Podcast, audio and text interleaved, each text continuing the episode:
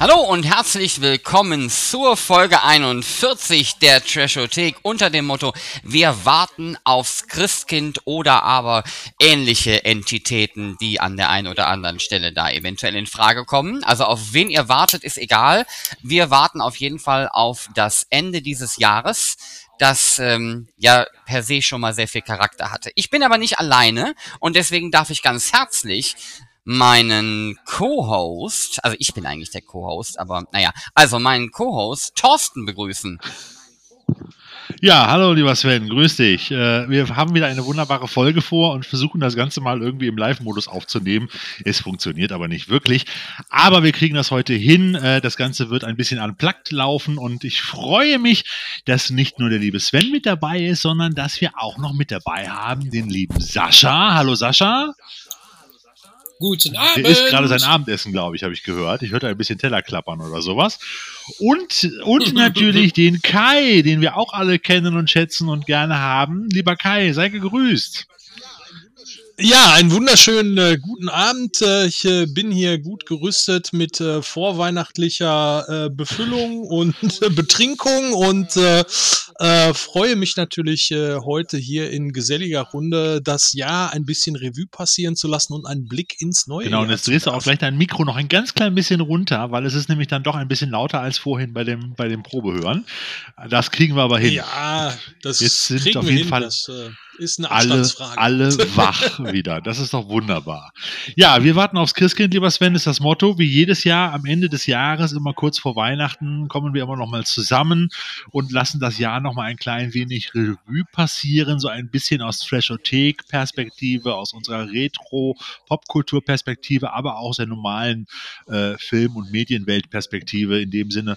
So mit all die Dinge, die uns quasi beschäftigt haben, die wir spannend gefunden haben, die wir lustig gefunden haben, wo wir gesagt haben, so, oh mein Gott, wie konnte das nur passieren? Und aber auch äh, bei den Dingen, wo wir unser Herzblut ein bisschen verloren haben. Und ähm, äh, ja, was war denn Ich so? muss jetzt, lieber ja, Thorsten, ich muss jetzt ganz dringend erstmal eine Frage stellen. Das ist mir nämlich Ja. bei der Vorbereitung dieser Sendung nochmal ganz, ganz extrem aufgefallen. Bin ich der Einzige, der die Jahre 2020, 2021 und auch 2022 nicht mehr so ganz auseinanderhalten kann? Das fällt ja auch schwer, weil zumindest 20 und 21 beide, wenn wir es mal so Corona-mäßig sehen, ziemlich scheiße waren, Ich habe, oder? ganz ehrlich, dann, dann hast du irgendwas geguckt oder so und hast versucht nochmal zu überlegen, wann das war und dann denkst du, oh nee, das war tatsächlich 2020. Und äh, wenn Ja. ich heute, wenn mich jetzt spontan jemand nach dem Datum fragt, dann überlege ich immer ziemlich genau, welches Jahr eigentlich ist. Ähm, nicht das beste Zeichen. Ich glaube, ich glaube, dass es bei mir sogar noch einen Schritt weiter geht. Nämlich genau diese Frage habe ich mir gestellt, als ihr gefragt habt, was waren so deine Highlights des Jahres? Also jetzt Hm. filmisch. Und ich suche schon gar nicht mehr nach einem Superlativ. Dabei ist, dass ich merke, dass, dass es hat mich verändert. Es ist irgendwie, es ist nur, es muss irgendwie so. Kennt ihr das, wenn wenn Zäpfchen gut reingeht oder es hat Stacheln? Also, Ich weiß ja nicht, was du für Zäpfchen nimmst. Ja, aber so, so ist das. Meine Ansprüche haben sich dahingehend auch völlig geändert und ich kann dem Sven dabei nur wirklich. Ich möchte jetzt dass, wirklich äh, nicht mit dieser Zäpfchen-Analogie in Verbindung gebracht werden, Also- ja? Ich glaube, das Thema sollten wir wechseln. Wir können, wir können natürlich feststellen, dass, dass beide Jahre 20 und 21 bei vielen Dingen wirklich total im Arsch waren. Ja, also das kann man jetzt dazu sagen. aber, aber ich glaube auch die Zäpfchen sind nicht die richtige Analogie. Ähm, ja, ich sag mal auch für uns, es ist halt, es ist halt natürlich, wir wissen es alle, wir sind durch zwei Jahre gegangen, die wir uns vielleicht noch vor fünf oder sechs Jahren oder auch noch vor drei Jahren gar nicht so vorstellen konnten. Da hätte man das vor drei Jahren den Leuten erzählt. Ihr werdet nicht mehr ins Kino gehen können, ihr werdet dies nicht mehr tun, ihr werdet nur noch zu bestimmten Zeiten im Sommer mal kurz in ein paar Fenstern mit Lichtblicken sozusagen euer Leben noch ein bisschen normal gestalten können. Wenn man das vor drei Jahren gesagt hätte, hätte doch jeder von uns gesagt, du hast doch einen Lattenschuss, träum weiter und guck dir diese komischen äh, Endzeitfilme an, so nach dem Motto. Und äh, es ist jetzt gemäßigt, zumindest in unseren Breitengraden, noch gemäßigt äh, über uns hereingebrochen und äh, es bleibt nichts anderes übrig, als mehr oder weniger das Beste draus zu machen, leider Gottes. So, aber nichtsdestotrotz gab es ja dann zwischendurch auch wirklich Lichtblicke. Ich erinnere mich daran, wie Kai und ich Anfang Juli, nee, Juno war es, ne, glaube ich, Kai, Anfang Juno, Juni, äh, beide gemeinsam im Kino 4 des, Just, des in Köln gesessen haben und uns Kong, äh, Godzilla vs. Kong angeguckt haben. Schön in Abstand, 30 äh, Pressevertreterinnen sozusagen mit Maske in einem Saal mit 1400 Sitzplätzen.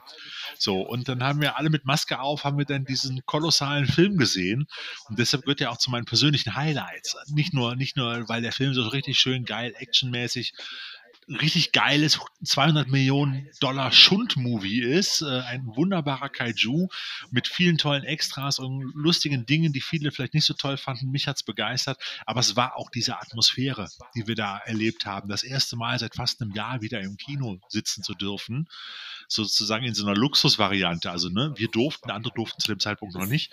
Und äh, das war schon irgendwie cool. Also, das war, ein- das war ein, ein Gefühl, was mir noch so ein bisschen den Glauben an das Kino wieder zurückgegeben hat, um ganz ehrlich zu sein. Also ihr seht schon, also das Jahr, der Rückblick 2021 beginnt bei uns im Juni. Wir haben es richtig krachen lassen.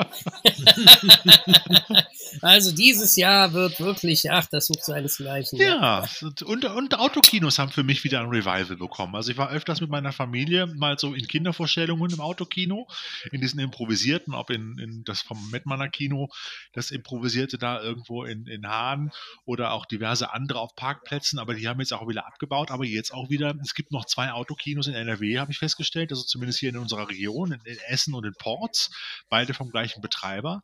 Und da kann man sich dann zumindest ohne Angst haben zu müssen oder dass ein einer von links anhustet oder von rechts oder so, ähm, kann man sich dann in Ruhe in seinem eigenen Auto dann auch einen neuen Ja, Film aber du angucken, lebst ja noch. Ich meine, wie kann. aufregend kann denn dieser Autokinobesuch gewesen sein?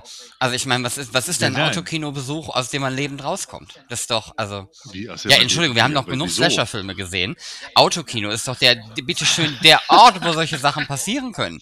Und wenn aber man da lebend rauskommt, ist das wieder fast schon cool. ein bisschen langweilig. Ich fand's wieder cool. Es hat Spaß gemacht. Also mal wieder ins Autokino zu fahren und sich da hinzuhocken hinter die Scheibe und jetzt den Ton noch sogar in gutem Sound übers Autoradio zu hören und nicht wie früher in so einer blechernen Box, die man übers runtergekurbelte Fenster reingehangen hat.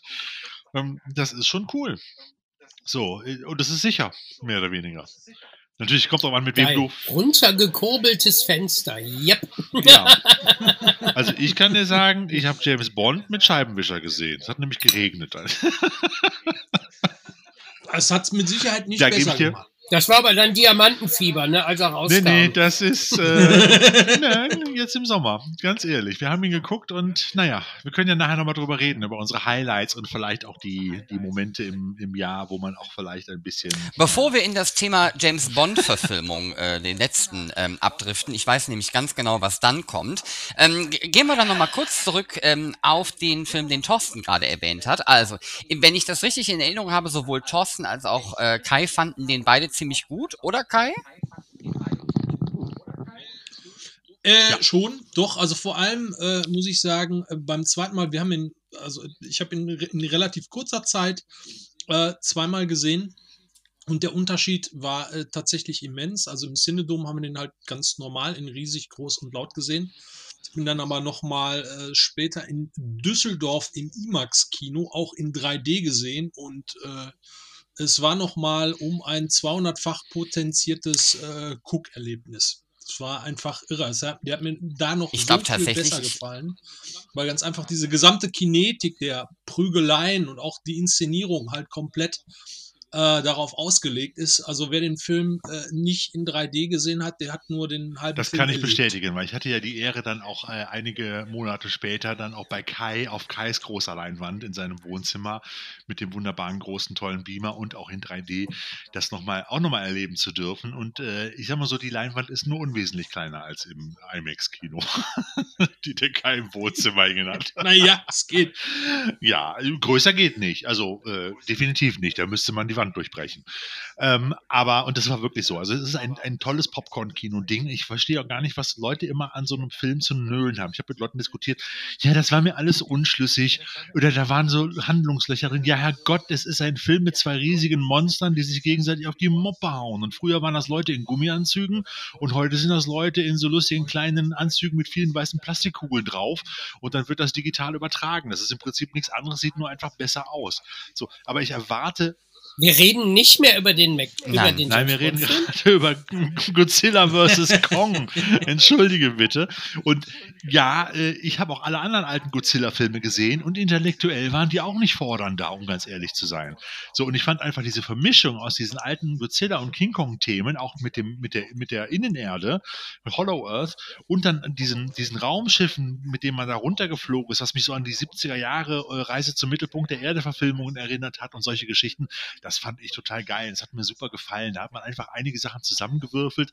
Das war jetzt vielleicht auch nicht das Kreativste, aber es hat einfach Spaß gemacht und es war unglaublich kurzweilig. Du hast überhaupt keine Zeit gehabt, Langeweile zu verspüren, weil es bei diesem Film also wirklich Schlag auf Schlag ging. Das Problem ist aber auch, ich ich. kann mich, also ich persönlich kann mich an den Film so gut wie überhaupt nicht mehr erinnern. Während ich jetzt zum Beispiel bei, weiß ich nicht, ähm, Kong Skull Island oder so, ne, das ist so ein Film, da sind mir auch ganz, ganz viele Szenen im Gedächtnis geblieben.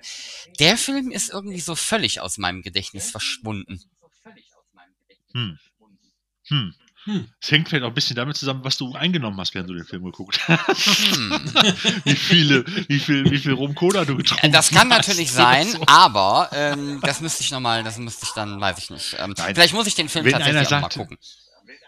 Ich finde den albern, dann ist das halt so, ist ja in Ordnung, ist ja eine Geschmackssache. Aber wenn da einer anfängt, eine intellektuelle Diskussion, intellektuelle Diskussion zu führen, warum dieser Film mich nicht mitgenommen hat und mein, mich äh, irgendwie ja auf, auf diese Art nicht auf der zweiten oder dritten Ebene erreicht hat, dann sage ich, ja, tut mir furchtbar leid, da hast du einen falschen Film ausgewählt. Aber ja, ich muss also, ganz ehrlich ähm, sagen, dass ich Teil 3 jetzt besser fand als 2.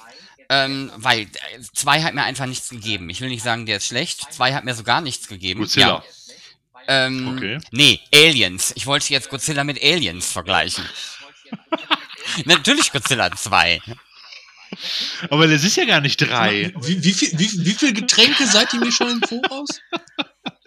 Wir hatten ein bisschen Startprobleme Ja, heute. wie- Während der Kai noch gerödelt hat, haben wir Wieso schon ist denn getrunken. das nicht Teil Problem. 3? Ich meine, der, der erste. Weil es nicht Godzilla 3 heißt. Es heißt Godzilla Oh. Entschuldigung, Kong. dass ich versucht habe, jetzt am Abend vielleicht. Entschuldigung, dass ich nicht alle Godzilla-Filmtitel im Original am besten noch parat habe.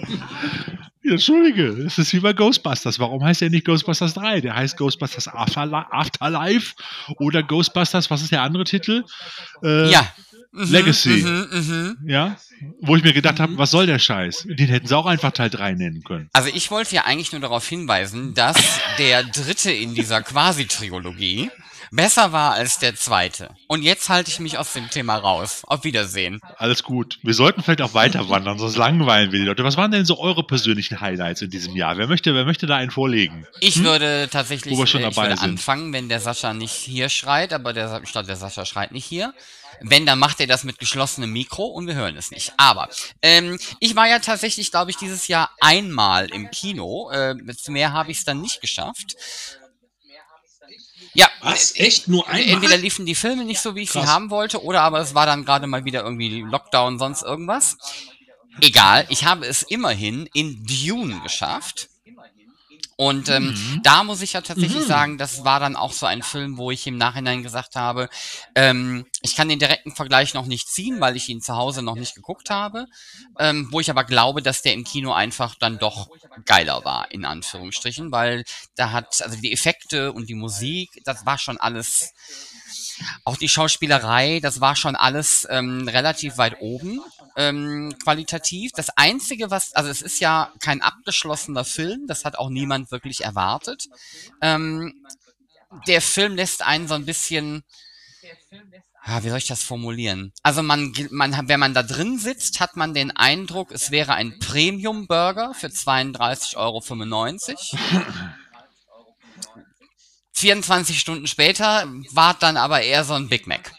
Also der ist nicht so viel nicht so viel hängen geblieben, in Anführungsstrichen. In, Deshalb, deshalb, von, deshalb kannst du den ja auch in der Treasure-Thek ja, unterbringen. genau. Ne?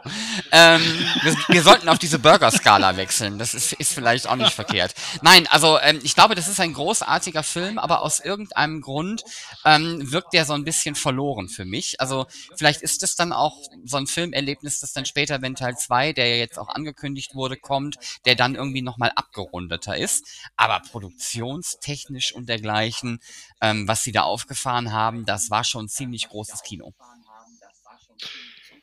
Zu viel Zwiebel und zu wenig Max von Südow wahrscheinlich. Ja. Genau. Aber äh, sonst äh, hat's ja äh, äh, Wüstenplanet, äh, hast du schon vorher Berührungspunkte gehabt, also den, den Ähm, Lynchfilm, oder die Lynchfilm Bücher? und äh, Bücher lese ich gerade. Ähm, das heißt, ich will jetzt gar nicht sagen, dass ich hier irgendwie ein großartiger Dune-Experte wäre, bei weitem nicht. Ähm, aber so als normaler Kinogänger, der Science Fiction mag, fand ich auch die, die, die grundsätzliche Ästhetik des Films ähm, ziemlich gut. Und wenn ich mich jetzt nicht täusche, war der Soundtrack schon wieder von Hans Zimmer, ähm, was ja per se für mich immer klar geht. Ähm, und die Schauspieler, die sie aufgefahren haben, ähm, das war schon ganz gut. Also äh, den, den Hauptdarsteller kann ich nicht aussprechen. Timothy Cle Cle Clermont, Chang oder was auch immer. Chalamet. Chalamet. Ähm, Chalamet. der war, ich, ich hatte Schlimmeres befürchtet und dann war er doch wesentlich besser, ähm, muss man sagen. Wie heißt denn nochmal der Darsteller von Poe aus Star Wars? Den habe ich schon wieder vergessen. Boah, du stellst Fragen, hör mal. Du meinst Duke Nee. Leto Atreides. Oscar? Isaacs, genau. Oscar ähm, Isaac der, äh, den das. fand ich ziemlich großartig. Ähm, ja, Aquaman war natürlich mit dabei. Das fand ich ähm, auch nicht verkehrt. Mhm, genau. Na, Aquaman auf dem Wüstenplaneten, Humor auf sowas muss man haben auch an erst der mal kommen. Stelle. Aber, ähm, also wie gesagt, Cast und all, also, äh, das ist schon, ganz ehrlich, ich habe manchmal, der hätte auch kein, der, der braucht auch keine Story. Der, der hat auch so funktioniert. Also das war, was so die, die Landschaften anging und so, die Effekte, das war schon geil. Aber wenn ich dann schon höre, Hans Zimmer, sage ich ganz offen und ehrlich, ich habe mittlerweile so ein bisschen das Gefühl bei Hans Zimmer, ich fand den früher auch super, aber mittlerweile, du erkennst ja immer sofort, wenn das ist. Und ist auch Fräulein, noch anders kurze Warnung, kurze. Warnung, bevor du das überhaupt sag weiter aber- ausführst. Ich würde diese steile These jetzt in den Raum werfen, um hier mal ein bisschen, ein bisschen Zucht und ein bisschen, bisschen Action reinzubringen. Für mich ist Hans Zimmer mittlerweile der Dieter Bohlen der Filmindustrie. So. Oh, das ist aber tatsächlich Echt? schon Okay. länger. Im Gegensatz zu Herrn Bohlen, im Gegensatz zu Herrn Bohlen ist es aber so, der macht ja kaum auch noch was selber. Der hat ja seine Minions, die das meinst den machen. Hans Zimmer, bei genau, Hier, der ja. Flug der Karibik und so weiter. Der Klaus Badelt.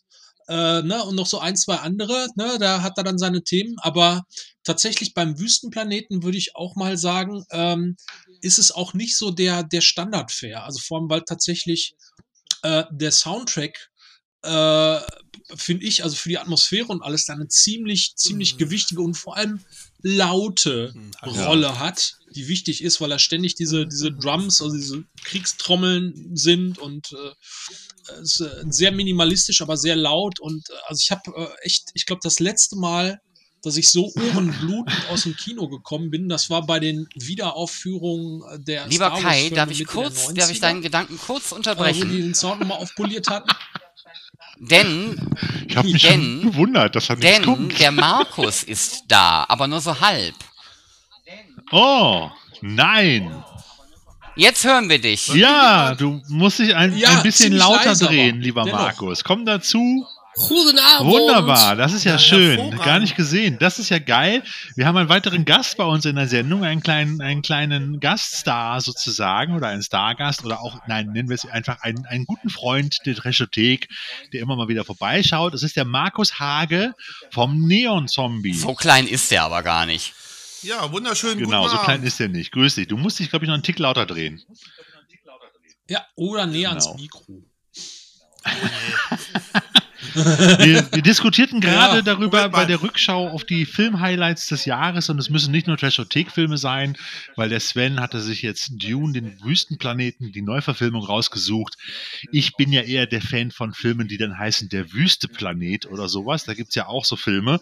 Da kommt, kommt Sascha ja vielleicht Ja, gleich genau. noch zu, wenn ich hier, wenn ich hier seinen, seinen Titel sehe äh, von Max Cloud zum Beispiel. Das spielt er auch auf einem Wüstenplaneten, aber auf einem anderen, nicht in einer Wüste, aber egal. Ähm, ähm, da haben wir gerade darüber diskutiert und es stand die These im Raum, lieber Markus, dass, äh, dass Hans Zimmer äh, mehr oder weniger eigentlich mittlerweile der Dieter Bohlen der Filmindustrie geworden ist oder der Filmsoundtracks geworden ist. Und äh, Sven versuchte da auch ein bisschen äh, noch die Ehre von, von ähm, ja, von Hans Zimmer zu Ich retten. muss an dieser Stelle überhaupt nichts retten. Wenn man sich dann vielleicht einfach nochmal den Inception-Soundtrack reinlegt, dann braucht ihr mir doch hier nichts von, von Dieter Bohlen der Filmindustrie zu erzählen. Meine Lieben, das ist keine Diskussion, die ihr, ihr gestartet habt. Das ist ein Kreuzzug. Das, das möchte ich an der Stelle einfach, also ist, es ist mir sch Nein, ich bin ja da auch, ich muss da sagen, ich bin da auch auf Svens Seite. Ich bin äh, Jetzt auf einmal. sehr lange Hans. Ja, nein, ich, ich bin sehr lange Hans Zimmer-Fan, also schon seit also den frühen Tagen, wo er noch mit Ridley Scott zusammengearbeitet hat, so Black Rain und so weiter. Ein Soundtrack, der boah, über fast Jahrzehnte in, in Trailern auch verheizt wurde. Ohne Weil das ja mit Ende. den Panflöten drin. aber er- er hat natürlich so eine, so eine, eine eigene Marke gesetzt, besonders über äh, die letzten zwei Jahrzehnte halt wirklich so, ich sag mal so ein bisschen Standard-Sound, wo man dann auch wirklich sofort ne, von den Tempi und so weiter erkennt, oh, da ist Und ganz ehrlich, dran, da habt aber- ihr recht, ihr habt recht. gesagt, Natürlich über ist das, da, da ist wie eine Blaupause hinter. Jetzt habe ich aber vielleicht auch einfach das Glück, das ist genauso wie, kennt ihr noch Mark Mancina, den, den Soundtrack-Composer? Ähm, unter anderem Mhm. Speed Ja. und ich glaube Con Air und sowas. ähm, und Bad Boys. Ähm, genauso wie bei ihm ist das auch bei Hans Zimmer. Ich mag halt einfach alles, was er produziert, weil das genau mein Ding ist. Der muss für mich auch gar nicht so fürchterlich großartig weit weg von dem gehen, was er da sonst so macht, weil genau das mag ich halt einfach. Aber auch das muss man halt, ähm, muss man können. Und das kann er gut. Ja, aber da nochmal die Kurve zu kriegen, genau witzigerweise eben das, bei Wüstenplanet ist es eben eigentlich nicht so das Übliche. Da wird schon was anderes abgeliefert. Klar erkennt man das noch äh, äh, so ein bisschen, aber das ist schon äh, sehr, sehr eigen.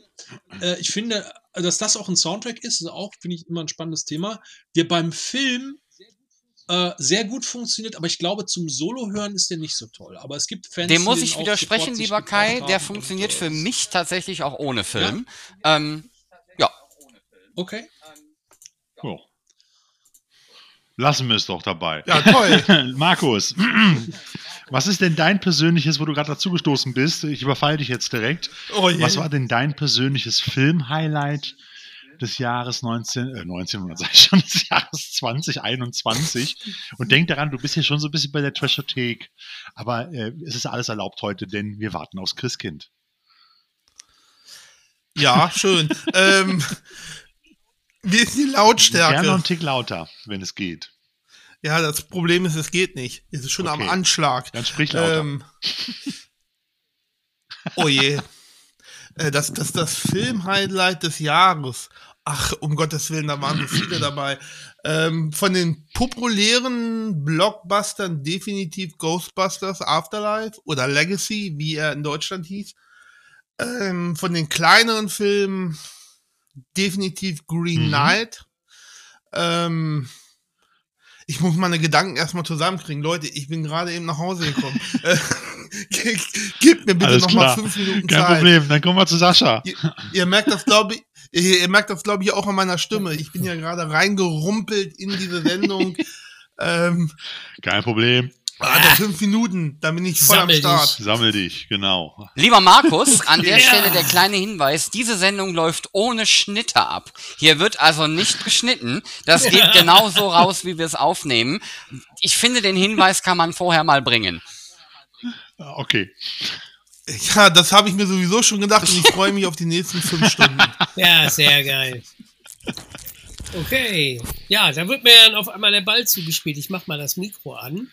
Ähm, 2021 war für mich ein sehr seltsames Jahr, in dem mir eine mentale Gleichgültigkeit mehr und mehr zu eigen wurde, in dem ich auch besonders meine Ansprüche bei Filmen deutlich niedriger angesetzt habe und überhaupt noch nicht mal mehr nach Superlativen gesucht habe.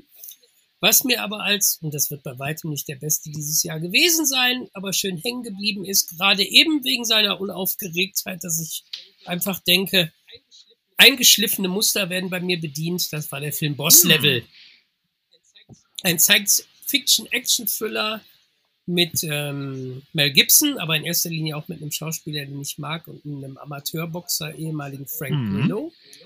Und ist für mich natürlich eine wunderschöne Wiederauflage von täglich grüßt das Murmeltier, nur mit mehr Gewalt. Also wer, wer vielleicht auch sowas gesehen hat wie Edge of Tomorrow mit Tom Cruise, dass da jeden Tag irgendwie neu wieder erlebt wird und äh, man versucht zu überleben.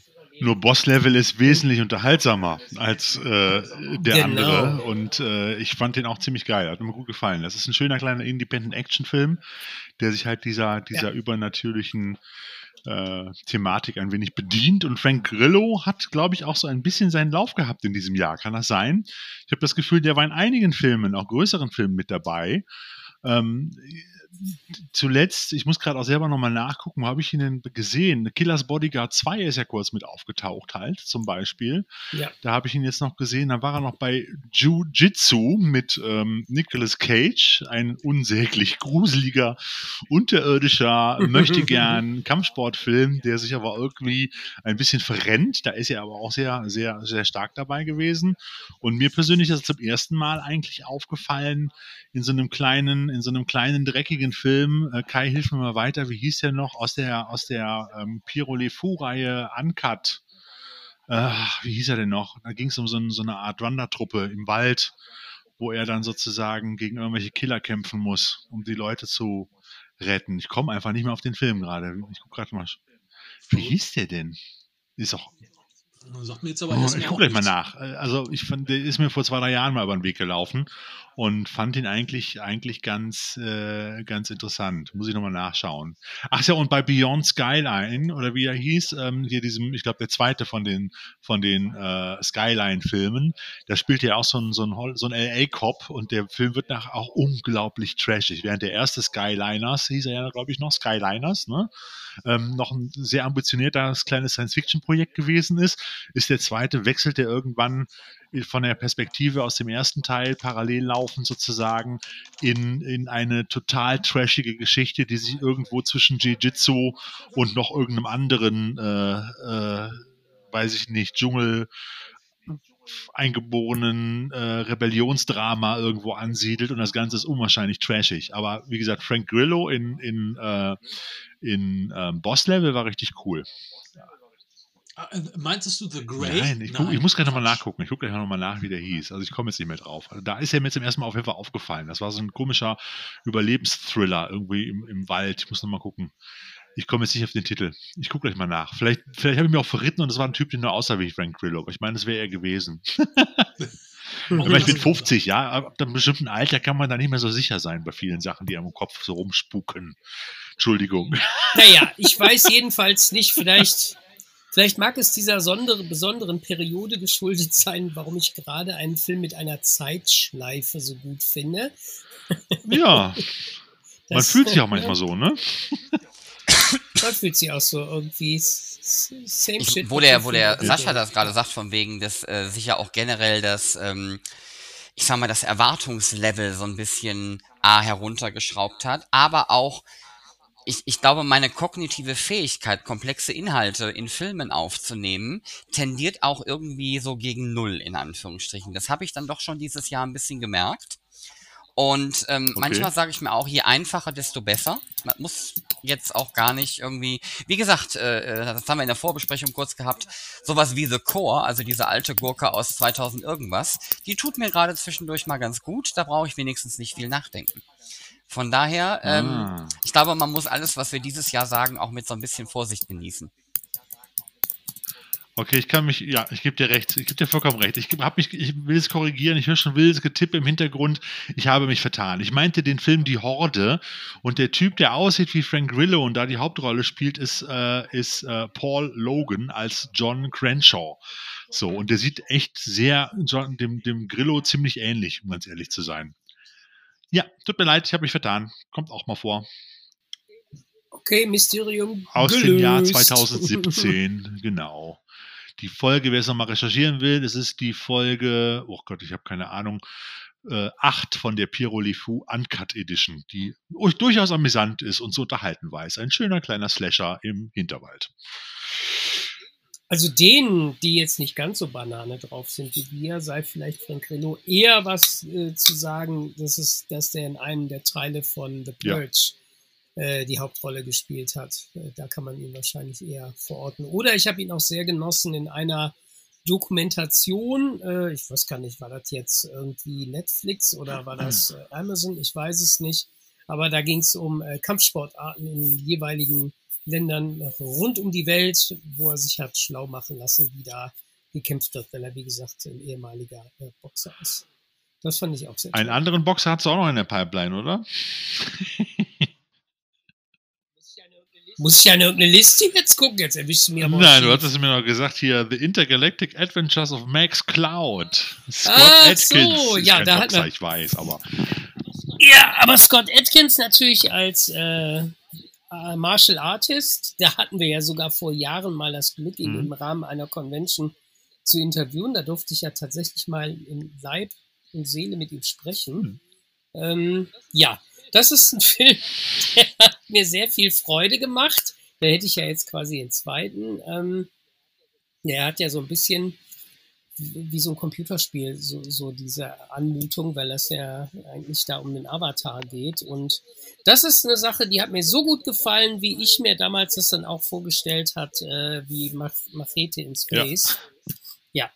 ja, Ich weiß nicht, ich hatte beim Trailer das Gefühl, ähm, dass der ein bisschen sehr quatschig ist. Ich habe ihn leider bisher noch Ist nicht er, äh, ist er. gesehen. also der ist total quatschig. Ist so. Aber er macht durchaus Spaß. Man muss Ja. was getrunken haben, glaube ich. Nüchtern ist ja schwer zu ertragen. Ähm, die, da gibt es ja auch diese, diese, diese Die Doppel- Hälfte diese, der Filme, die diese wir Versch- gucken, ist nüchtern schwer zu ertragen. Du hast vollkommen recht, Sven. so. Aber da war es wirklich so, der, hat, der, der spielt halt eine, eine Hauptrolle, einen Comic-Charakter, in, in, der mit dem Raumschiff durch die Welt, durch, durchs Weltall fliegt. Und das ist der, der Hauptcharakter in diesem Computerspiel. Und eine bekloppte Computerspielerin wird dann in dieses Spiel reingesogen, ähnlich wie bei Jumanji. Es ist so ein bisschen abgekupfert davon und landet dann als Typ bei ihm auf dem, auf dem Raumschiff. Und dann müssen die gemeinsam Abenteuer begehen. Und Scott Atkins nimmt sich selber überhaupt nicht ernst und zieht sich selber als, als Parodie von sich selber sozusagen durch den ganzen Film. Wen intellektuell nicht ganz auf der Höhe, aber dafür umso, umso kräftiger mit den Handkantenschlägen halt. Aber ähm, also man kann es sich mal angucken und er macht wirklich Spaß. So. So ein bisschen wie ich in unseren Ja, genau. Hörspielen. Genau so. Genau, wenn, genau, wenn Genau ich den so. sehe, denke ich auch zuallererst an dich, Sascha. Mhm. Du hast vielleicht nicht meine aktuelle Fotoserie beobachten können. ähm, da reden wir dann privat Doch, die, drüber. er, hat, er hat die gleichen Ohren wie Sascha. Alles gut. Nein. Gut. Ja, ähm, was ist denn noch, was haben wir denn noch an Highlights dieses Jahres? Ja. Ich äh, kann vielleicht in dem Zusammenhang äh, mal, äh, da wir gerade so beim Space-Thema jetzt waren, was äh, äh, Interessantes da auch in der Couleur anwerfen, ein Throwback, aber einen echten Throwback, quasi ein, ein Lückenfüller. Es gibt ja sicherlich bei euch auch so ein paar Filme aus der klassischen Ära, die man aus welchen Gründen auch immer verpasst hat, nicht gesehen hat, sei es im Kino oder auch auf Video. Äh, bei mir war das äh, zum Beispiel ein schöner Film namens Space Hunter. Nein. Adventures in the Forbidden Nein. Zone. Nie gesehen. In der Videothek immer wieder mal stehen gelassen. Ist irgendwie an mir Ist jetzt gerade bei. Koch Media raus, Ich ne? habe das jetzt Genau. nachgeholt. Ein, ein wunderbarer äh, Streifen aus dem Jahr 1983, der tatsächlich auch original in 3D in, im Kino zu sehen gewesen ist. Im Oh mein Gott, mit es Molly Ringwald? 3D, Aber es gibt jetzt Ja, Peter Strauss Ja, kennt heute es keiner gibt, Es mehr. gibt jetzt eine schöne Scheibe von I äh, love Koch- Molly Ringwald. ja, von Koch Media, äh, ähm, die da ähm, rauskommt. Und ähm, das Ding ist natürlich, wenn man sich das heute anguckt, schon speziell, aber man ähm, schätzt den, der Aufwand, der da betrieben wurde, weil alles, was man da sieht, im Prinzip echt ist. Die haben da riesig verrückte Sets gebaut äh, und äh, so, einen- so einen ganzen Zug, weil alles spielt auf ir- irgendeinem so verwahrlosten fremden Planeten, wo die Leute anfangen zu mutieren. Ähm, Peter Strauß spielt die Hauptrolle, Molly Ringwald halt so eine. Was? äh, Peter Kraus? Peter, Ja, äh, nicht Peter Kraus, Peter, Peter, Strauß. Strauss. Aber der sieht auch ein bisschen aus wie Peter Kraus, Ja. muss man sagen. Aber es ist auch Äh, Ernie Hudson mit dabei und Michael Ironside, darf man nicht vergessen. Genau, und produziert wurde das Ganze unter anderem von einem gewissen Herrn Ja, warum auch nur? Reitman. Warum hat dann Herr Harold Ramis nur eine Sprechrolle bekommen, sehe ich gerade? Das hab, ist mir. ich habe den. Kann das sein, dass der Film damals im Kino lief, 83? Bei uns in Deutschland? Ich habe das Kino, Gefühl, ich habe den sogar damals im Kino gesehen, um ganz ehrlich zu sein. Das kommt mir so bekannt vor. Ja. Also es lohnt sich, den anzugucken, ob äh, halt dieses, also der hat wirklich so 200% 80er Jahre äh, Sci-Fi-Flair. Es ist halt so eine, so eine wilde Mischung aus so, einem- so, so einem C Science-Fiction-Ding und halt äh, äh, Road Warrior, Mad Max 2, äh, Michael Ironside in so einer komplett crazy Rolle, den man im Make-up fast auch gar nicht erkennt, der den Oberbösewicht da auf dem Planeten spielt, der da im Prinzip so Running Man-Spiele veranstaltet. Äh, das ist ein nettes Ding. Das kann man sich auf jeden Fall nochmal antun. Das hat inhaltlich keinen besonderen Brennwert, aber so wenn man eben diese Zeitperiode und solche äh, verrückten äh, Space Opera Geschichten aus, aus der Zeit äh, mag und handgemachte Effekte und äh, tolle äh, Set-Ausstattung und so aus der Zeit, da wird man äh, 100% Also A, glaube ich, gibt es keine Rolle von Michael Ironside, die auch nur annähernd normal ist. Um ganz ehrlich zu sein, weil du sagst in einer ziemlich bekloppten Rolle. Turbo und ich Kid. sehe, wo Turbo ist er da Kid, normal? so, und, und ich sehe gerade, den Space Hunter gab es auch mal in 3D im Kino. Ja, ja, Witzig, sagte ich ja. gerade. Also im Kino lief der in 3D. Ich weiß Nee, nicht, ob bei nee, nee, uns hier in Deutschland nicht- auch. nee. Leider gibt es äh, das Ding halt eben im Heimkino bisher nicht. Und es gibt 3D. ihn auch, ich habe gerade nochmal geguckt, ich war nämlich kurz davor, ihn schon direkt während dieser Sendung zu bestellen. Du kannst ihn nur im Kochmedia Shop bestellen. Du kriegst Ja, ihn nicht bei Amazon zum Beispiel oder so. Ja. Aber es zeigt sehr deutlich, das, was ich sagte, dass ich mich da auch ein bisschen verändert habe. Wenn ich jetzt denke, was war 2021, das ist nämlich genau das passiert. Ich habe jede Menge alten Kram Ja. geguckt, den ich irgendwie nachgeholt habe. Und ich habe gar nicht so sehr auf das Neue, obwohl es das ja offensichtlich gab, aber darauf geachtet oder nachgesucht. Ähm, vielleicht ist das auch so unter, wenn er denkt, naja, die Gegenwart und die naheliegende Zukunft hat mir nicht mehr viel zu bieten. Ich bin ein Dinosaurier. Ich lebe in meiner Vergangenheit. Da hast du genau das Stichwort genannt. Auch einer meiner persönlichen Highlights dieses Jahres ist auch ein Film aus auch meiner persönlichen Vergangenheit. Und wir hatten nämlich die Ehre, der Sven, der Kai und ich, äh, einen Kommentartrack für einen Film aus den späten 70ern aufzusprechen, nämlich äh, zu Yeti, der Schneemensch kommt. Eine wunderbare, ein, nennen wir es mal ein eine leichte King Kong-Kopie mit äh, etwas unterkühltem Einschlag. Äh, ich glaube, von wann war er Kai? A 78?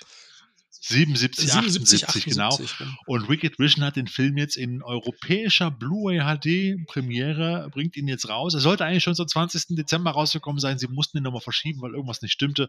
Kommt jetzt im Januar raus. Wir wollten schon ein bisschen Werbung dafür machen. Also dieser Film, Getty, der Schneemensch kommt, ist eine wunderbar herzerweichende und total, na, sagen wir es mal so, klare Kopie. Es ist ein Rip-Off vom, vom 78er King Kong, vom 76er King Kong von Laurentis und äh, macht aber trotzdem unglaublich viel Spaß und natürlich mit unserem Kommentartrack noch viel mehr. Und das war mein persönliches Highlight, weil diesen Film durfte ich damals, als er dann in die Kinos kam, als sieben- oder achtjähriger Steppke, persönlich im Kino sehen, in der Sonntagsmatinee mit meinem Großvater. Und der ist äh, stark in Erinnerung geblieben, sagen wir es mal so. Deshalb, Ah, das ist ja auch sehr schön. Wir haben ja auch noch mehr persönliche Berührungspunkte, Ja. denn er ist von Gianfranco. Carolini und er ist auch mit Tony Genau. Kendall. Also ich meine, da hatten wir ja noch das Vergnügen, kurz vor seinem Ableben äh, ihn auch nochmal live und gut gelaunt erleben richtig. Nur Brad Harris ist nicht mit dabei. Der fehlt eigentlich jetzt noch in der Runde. Ähm, aber genau das ist der Punkt und es hat einfach wunderbar Spaß gemacht, diesen Film in einer geilen Qualität jetzt nochmal gucken zu dürfen. Und ich freue mich darauf, wenn jetzt das Mediabook von Wicked Vision rauskommt. Also das ist so eine Kaufempfehlung. Zumal es auch irgendwie relativ limitiert ist. Es gibt irgendwie zwei oder drei Cover-Variationen mit jeweils 333 äh, Stück als Auflage nur. Und irgendwann wissen wir alle, kommt es in ein, zwei Jahren als normale Emery-Hülle raus, aber für uns als Filmfans und Liebhaber kommt dann in dem Fall eigentlich nur das Mediabook in Frage. Ich würde übrigens auch noch ein Highlight Mhm. hinzufügen wollen von meiner Schieß Seite los. aus. Ähm, wir sind jetzt dann wieder eher in der moderneren Popkultur unterwegs. Ähm, ich habe mir irgendwann Mitte des Jahres die erste Staffel von Superman and Lois gegönnt. Ähm, die jetzt im, im Rahmen des Arrowverse ähm, von WCB nochmal ähm, quasi neu gestartet, aufgelegt, gerebootet, irgend, ne, sowas. Ähm, die fand ich persönlich richtig, richtig gut. Also mittlerweile ist das Arrowverse ja auch so ein bisschen kitschig. Also Supergirl und Flash sind teilweise doch sehr überzogen. Ähm, die erste Staffel bislang richtig, richtig gut. Also was die sich da effekttechnisch leisten für die Serie, ist wirklich herausragend. Die ähm, Darsteller sind gut, die quasi Bösewichte sind gut. Ähm, Musik ist übrigens auch großartig. Das ist nicht Hans Zimmer, aber ähm, trotzdem großartig. Und ähm, was ich glaube ich an der Serie einfach extrem schön finde, vor allen Dingen auch im Vergleich zu dem ähm, 90er Jahre naja, es ist ja, es ist ja kein Remake dieser Serie. Also von daher ist es nicht wirklich das Original, aber wenn man die mal so ähm, ist sie denn genauso schnulzig? Nee, tatsächlich nämlich nicht. Sie ist allerdings, ähm, also das Erste, was ich sagen wollte, was ich extrem schön finde, es gibt so zwei, drei Punkte, wo klar wird, dass Superman und Lois klar, quasi gleichberechtigt sind. Also so Sachen wie, ähm, sie verliebt sich erst in Clark und findet später raus, dass er Superman ist. Ähm, also nicht dieses Schauspiel von Superman geblendet. Dann so Sachen wie, ähm, ja, sie hat so ein Gerät, mit dem sie Superman rufen kann. Und das macht sie an der einen oder anderen Stelle auch. Aber sie kann zum. Nennt man noch Telefon. Nee, so, so, so ein super. ähm, der macht so ein Geräusch und dann kann Su ja, so eine Hundepfeife, genau, so eine Hundepfeife. Aber es ist halt eine individuelle Hundepfeife. Das heißt, Superman Geil. weiß immer, oh, das ist Lois oder oh, das ist zum Beispiel ihr Vater, der der General in dieser Serie ist. Da drängt sich mir der Blick auf Superman tanzt nach ihrer Pfeife. Ja, es sieht tatsächlich eher aus wie so ein, es sieht tatsächlich aus wie so ein hat einen eigenen 80er Jahre. Walkie-Talkie. Ähm, aber ähm, das mal beiseite. Also, was mir an Superman und Lois wirklich gut gefallen hat, war, ähm, dass es auf der einen, also es zeigt mal eine Seite von Superman, die man in den bisherigen Geschichten noch nicht bekommen hat. Denn die beiden sind nicht nur verheiratet, sondern haben auch zwei Teenager-Kinder, also zwei Söhne und müssen halt auch mit den ganz normalen Problemen klarkommen. Und das quasi aus Supermans Sicht dann nochmal mitzuerleben, ähm, fand ich, ich, ich fand es einfach sehr unterhaltsam. Und ich muss ganz ehrlich sagen, das ist so eine der Serien, auf die ich mich äh, 2022, wo ich mich auf die zweite Staffel extrem freue, weil ich die einfach richtig gut gemacht fand. Ist sicherlich nicht jedermanns Sache. Ich fand's gut.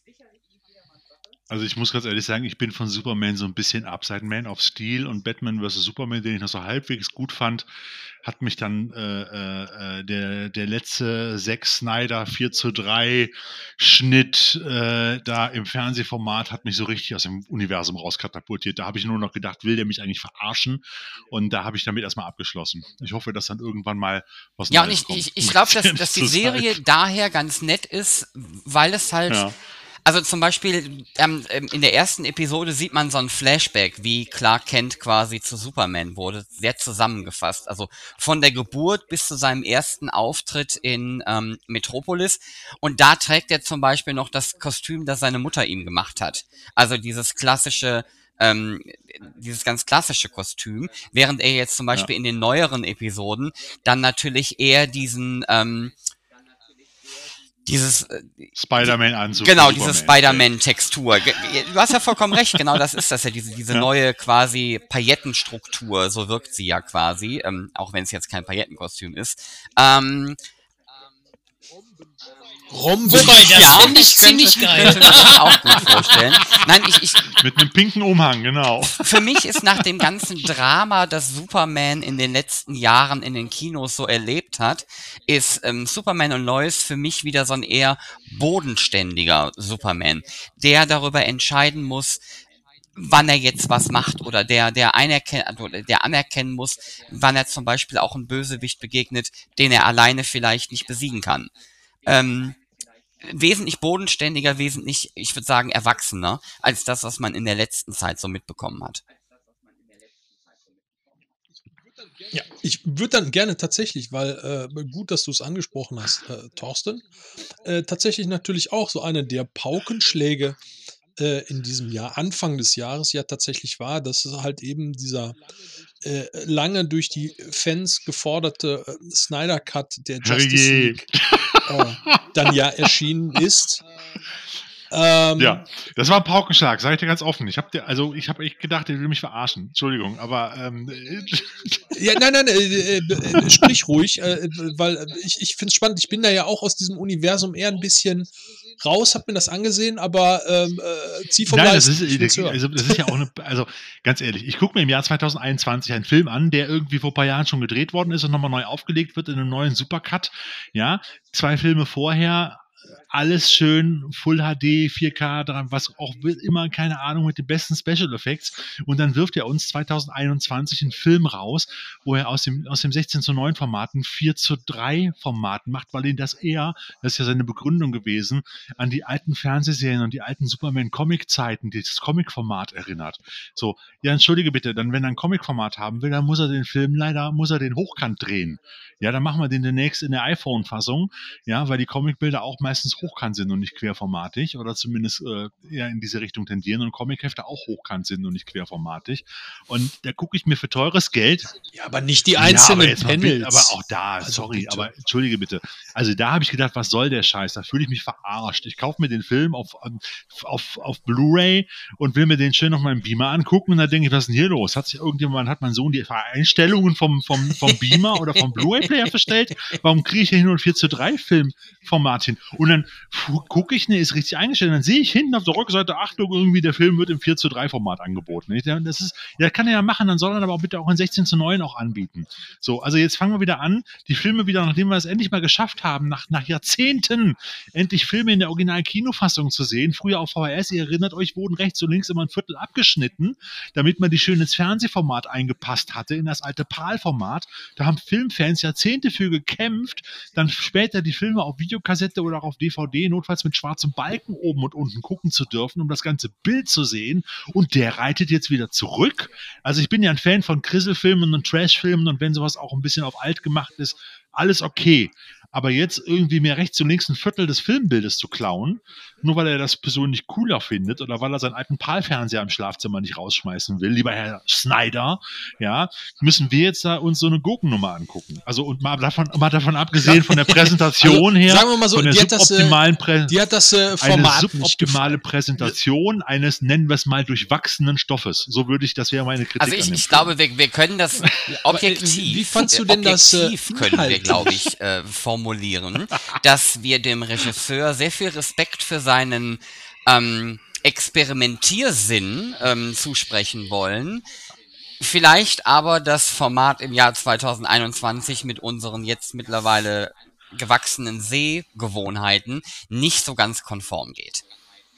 Ja, vor allen Dingen, weil er die Filme davor, die ja alle zusammengehören, auch in einem anderen Format präsentiert hat. So, ja, durfte das ja wahrscheinlich nicht anders, zu Recht. Äh, und ich habe ja auch nichts dagegen. Ich finde ja auch zum Beispiel den Wolverine-Film, den letzten, wo es auch die Schwarz-Weiß-Fassung gibt. Ich finde die Schwarz-Weiß-Fassung viel besser, weil sie düsterer ist, zum Beispiel. Aber der ist ja trotzdem in einer vernünftigen Qualität und einem vernünftigen Format. Sag mal, Markus, du brauchst dich hier nicht melden, du darfst einfach reingrätschen, ne? ja. Ach, hervorragend. Ja, Da grundsätzlich. guckt keiner auf die Händchen auf der, auf der komm, Aufnahmeleiste. Ja, grundsätzlich wollte ich einfach nur mitteilen, ich bin wieder da. Ja. Eine Runde Applaus bitte. Ja, hervorragend, danke. Das war aber schon, naja, gut. Das war so eine Art von Mindestapplaus. Egal. Ich nehme das natürlich mit. Und ich wollte nur kurz sagen, dass Zack Snyder's Justice League tatsächlich einer der Filme des Jahres für mich gewesen ist. Ein Film von einer unglaublich majestätischen Wucht. In 4 zu 3. Und alles, alles, was Thorsten gerade eben gesagt hat, soll der Zuhörer bitte komplett ignorieren. Danke.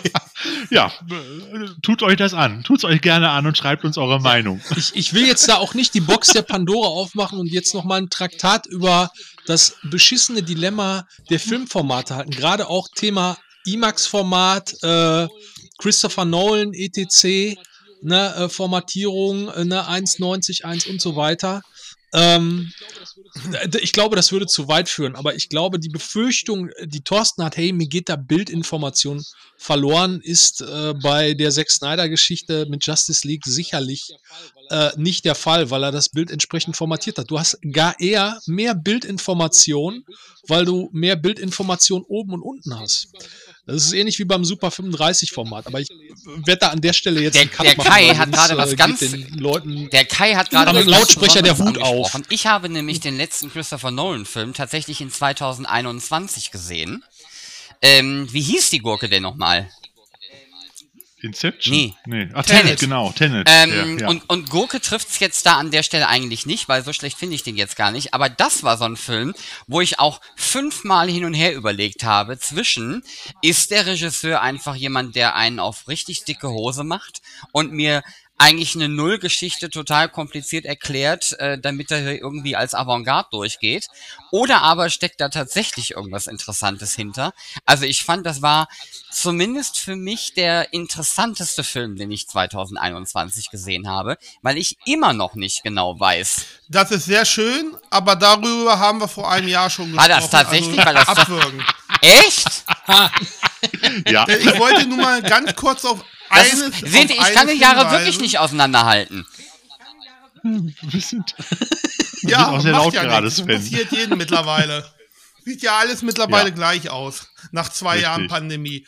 Aber ich wollte auf eines hinweisen, dass ein paar der besten Filme dieses Jahr weder im Kino liefen noch im Fernsehen, sondern tatsächlich komplett abgeschnitten, fast schon von der Außenwelt, auf ähm, ganz bestimmten Streaming-Diensten, wie zum Beispiel Apple TV. Und vielleicht wurde der Film schon erwähnt, aber er ist mir gerade eben in den Sinn gekommen.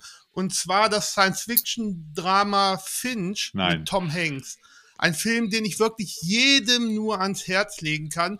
Aber keiner spricht drüber, weil alle, die keine Apple-Kunden sind, ähm, Apple TV Plus nur mit Kreditkarte ähm, ähm, buchen können. Und so ist der Film, zumindest nach meiner Wahrnehmung, an den meisten Filmfans komplett vorbeigezogen.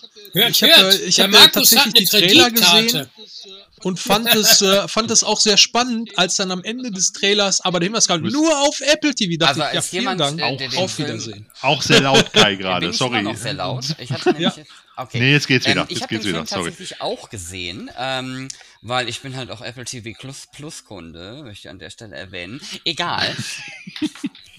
Aha, Er hat bestimmt ein iPhone.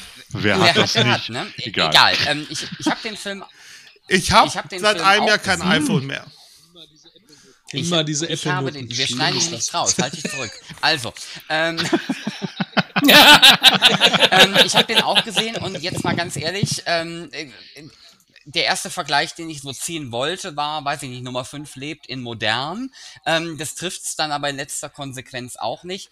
Was mich aber wirklich überrascht hat, also äh, wirklich Kompliment an Tom Hanks, ja. Ach, Sven, Sven, du hast doch ein kaltes Herz. Ein totes, Warum? kaltes Herz. Warum denn? Er war doch noch gar nicht fertig.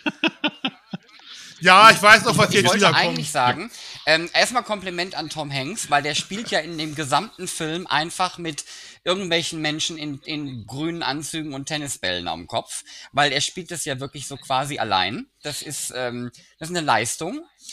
Und dann hat mich die, ja, wie soll ich das sagen? Ich, ich die, weiß ich nicht, die Menschlichkeit oder die, die Niedlichkeit, die die es geschafft haben, diesem Roboter zu verleihen, ähm, mit der Art und Weise, wie er, wie er spricht, wie er sich bewegt. Also da- das fand ich, fand ich schon eine Weiterentwicklung, wie solche Figuren funktionieren im Kino. Ähm, ich meine, ist ja nicht die erste Figur. Ich meine, Gollum war auch eine solcher der Figuren. Ähm, und egal, ob es jetzt ein Roboter ist oder nicht. Aber da, ich fand, das war ein Qualitätssprung. Das fand ich schon richtig ordentlich. Also ich kann zu dem Film nichts sagen, äh, ähm, äh, Markus, aber das ist bestimmt mal ein spannender Vorschlag. Also das ist, das ist, glaube ich, auch ein Problem, wo wir uns gleich nochmal nähern werden, ist, dass viele gute Sachen in verschiedenen Streaming-Kanälen und Portalen einfach versumpfen, weil sie entweder durch den Algorithmus nicht vorgeschlagen werden oder aber weil man natürlich auch oftmals sich auch beschränkt auf nur den einen oder anderen. So und die meisten gehen natürlich zu Amazon, zu Disney und vielleicht auch zu Netflix und Apple ist da ja nur bei den meisten dabei, äh, die meisten sind dabei, weil sie sich ein iPhone gekauft haben und gucken da ab und zu mal rein. Ich habe das Ding auch ein Jahr gehabt und ich gebe ehrlich zu, in dem ganzen Jahr habe ich vielleicht vier oder fünf Mal bei Apple TV. Apple TV ist aber auch das Angebot, der Content, den die bei Apple TV haben, ist auch schwierig. Also ähm, ich bin da tatsächlich jetzt in letzter Zeit mal häufiger unterwegs und die haben auch wirklich Serien, die ich gerne gucke. Aber zum Beispiel diese ähm, neue Science-Fiction-Serie, die wir am Start haben, ähm, Infiltration, hu, die ist schon also die, die Erzählweise muss man mögen, in Anführungsstrichen. Also das, das ist schon, ich will nicht sagen, äh, vielleicht auch manchmal ein bisschen pseudo-artsy oder pseudo-intellektuell, ähm, gerade bei so einer Serie wie, wie Infiltration. Ähm, allerdings muss man, ich weiß nicht, Markus, ob du reingeschaut hast, ähm, die ähm, Asimov-Verfilmung, also Foundation, ähm, Noch nicht, noch nicht. Aber wenn ich kurz was sagen darf, das ist ein Punkt, der ist mir nämlich auch aufgefallen. Apple TV hat unglaublich hochwertigen Content. Also vor allem, die, also die Produktionsqualität ist absoluter Wahnsinn. Aber es ist natürlich jetzt nicht zwingend für die Masse geeignet. Also bei Apple TV Plus findest du keinen, sagen wir mal, Army of the Dead wie bei Netflix.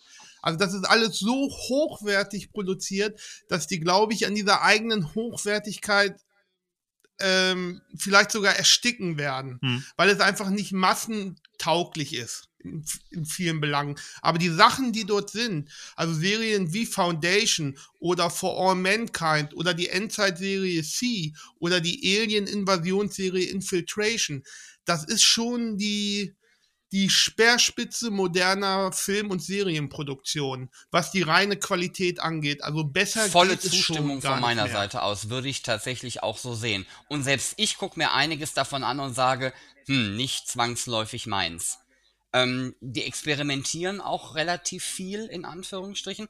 Aber jetzt bei, zum Beispiel bei Foundation war ich von Anfang bis Ende dabei. Das hat mich also wirklich, das Produktionsniveau ist unglaublich hoch, aber es war auch, es war unterhaltsam, es war gut gemacht. Ähm, kann ich jedem nur empfehlen, da in den Weihnachtsferien mal reinzugucken, für diejenigen, die es vielleicht noch nicht geschafft haben.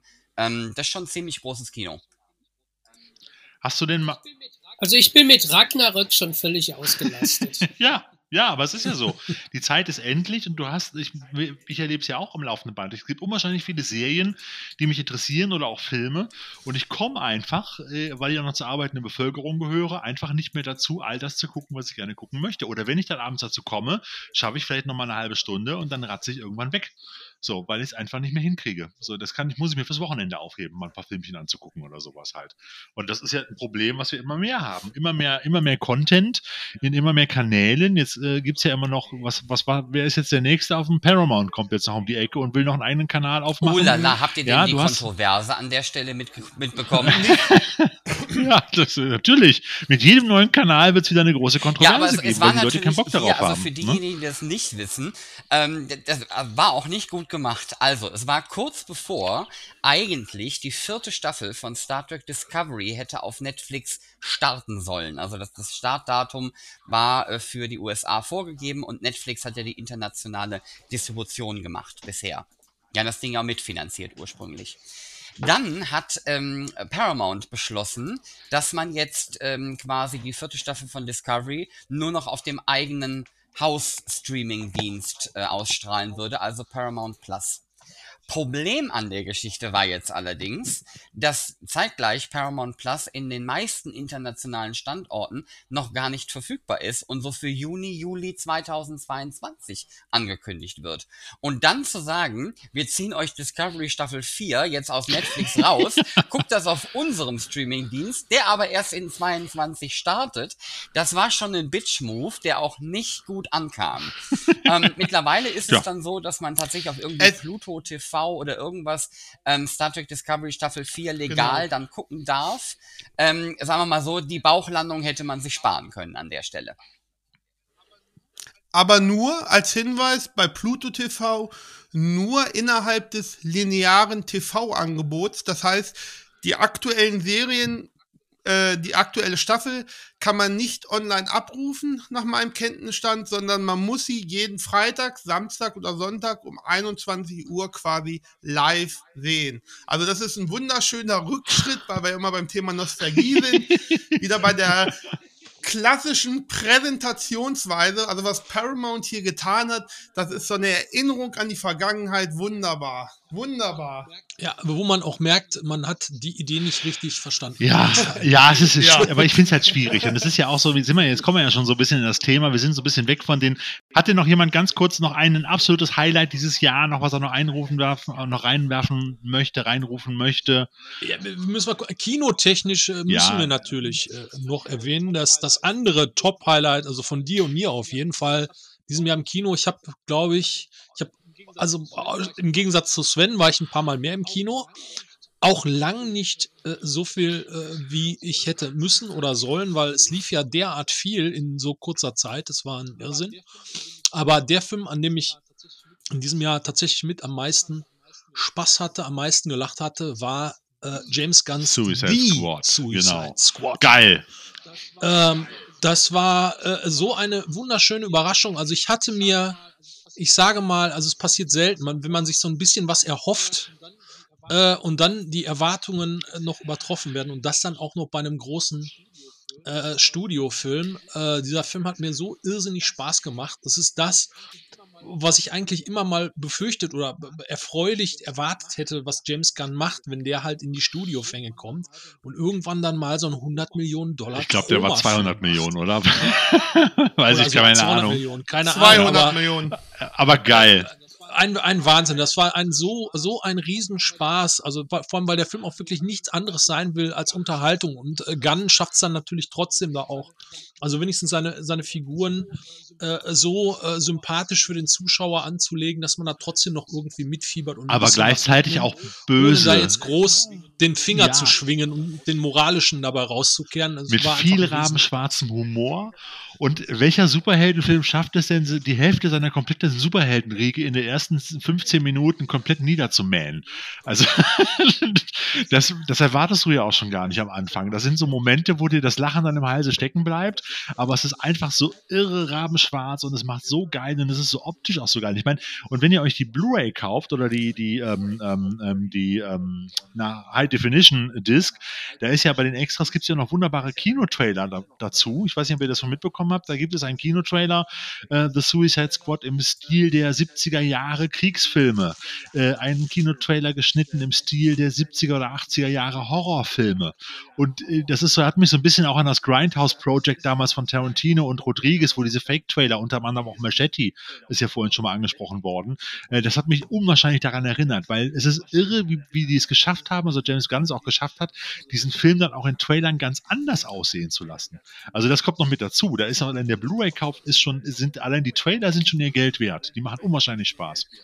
So, neben dem Film auch. Also das ist, äh, wer ihn noch nicht gesehen hat hier von euch in der Runde, guckt ihn euch über Weihnachten an. Es ist der perfekte Weihnachtsfilm für Heiligabend.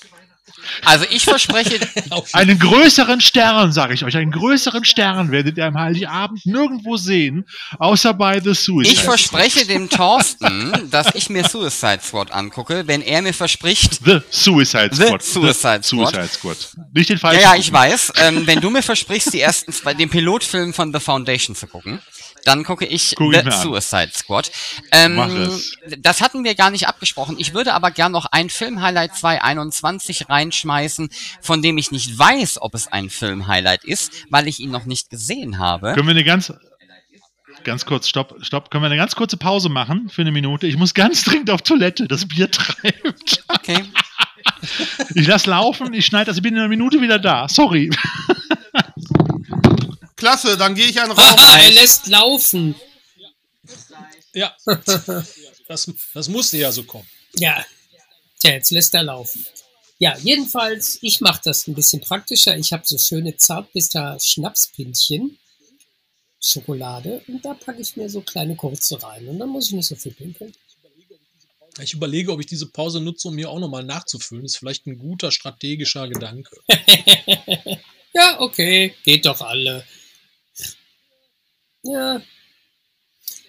So wie das aussieht, könnte ich jetzt tatsächlich einen kurzen Monolog führen und ähm, ich leite diesen Monolog ein, indem ich nochmal anpreise, wie toll ich Ragnarök fand.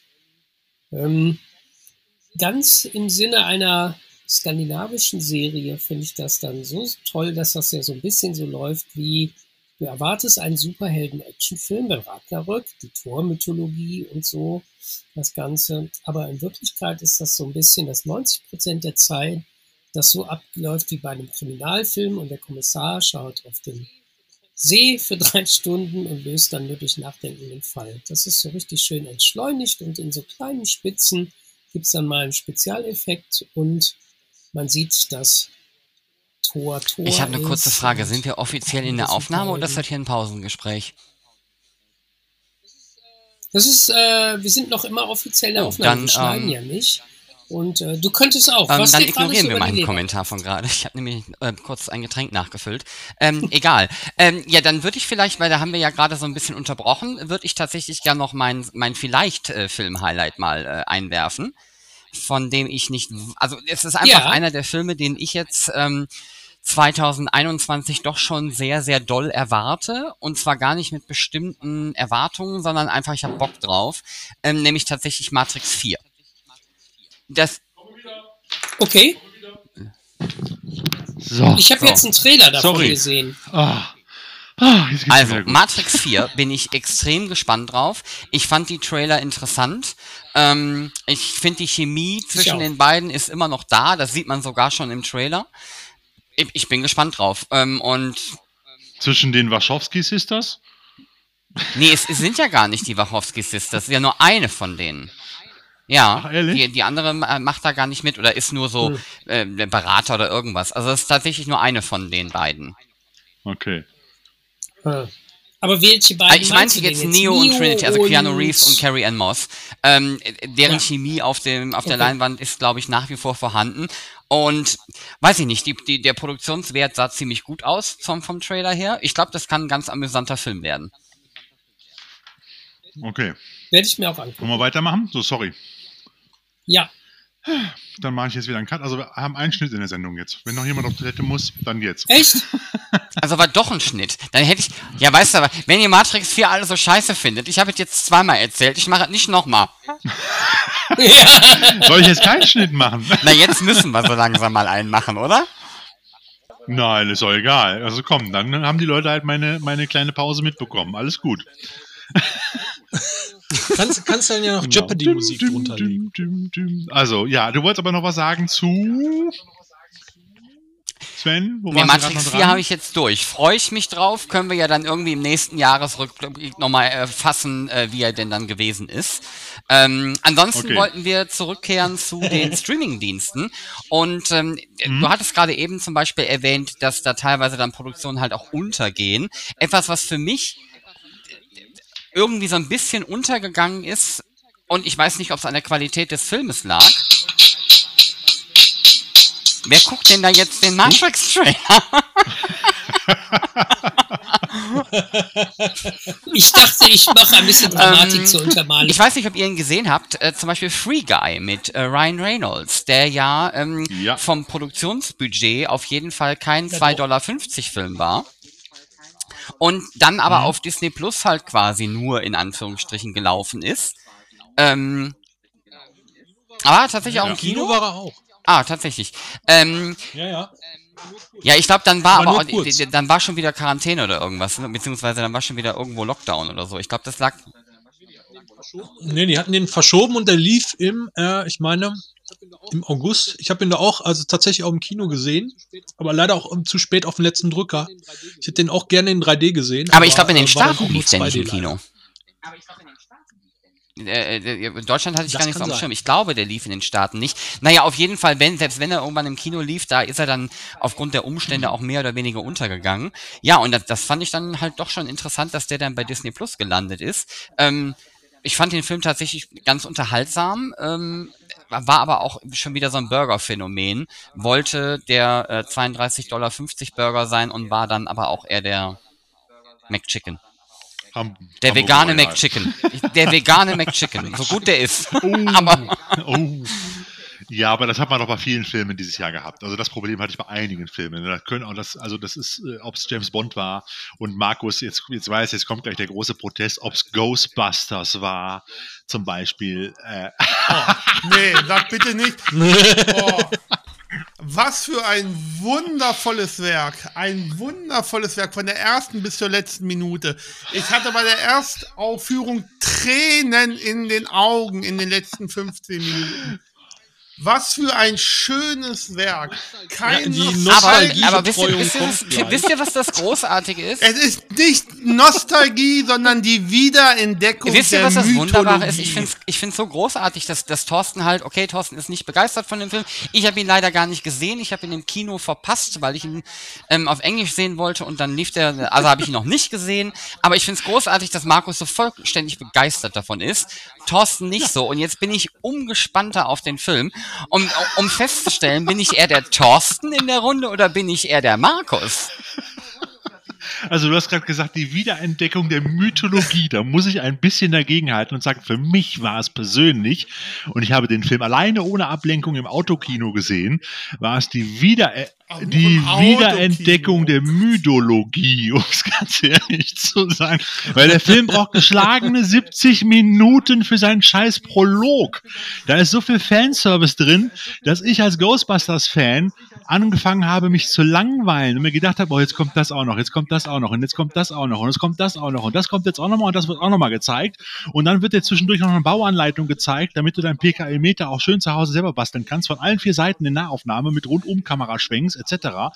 Nicht nur einmal. Übrigens, das Da Schöne an diesem gedacht, Hall, so- dem, der, das Schöne an diesem Hall, den man gerade hört, ist, dass der Thorsten in meinem Auge gerade auf einer Bühne an einem Mikro mit Podium steht und also wirklich mit einer Inbrunst in das Mikro. Ich habe sehr viel Spaß. Nimm's nicht persönlich. Markus, nimm's nicht persönlich. Ich mag, mochte den Film in gewissen Phasen auch, aber ich fand einfach, der Fanservice, der da drin war, war einfach zu viel. Der hat einfach zu viel erstickt und zu, der hat den Film zu langsam gemacht.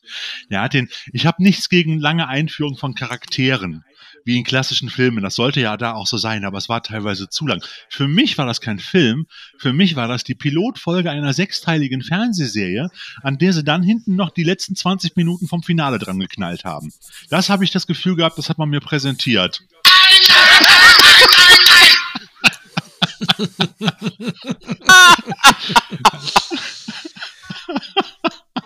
Jetzt ist, glaube ich, gerade die Leitung zusammengebrochen. Markus, bist du noch da? Ich bin noch da und ich würde vorschlagen, wir wechseln das Thema.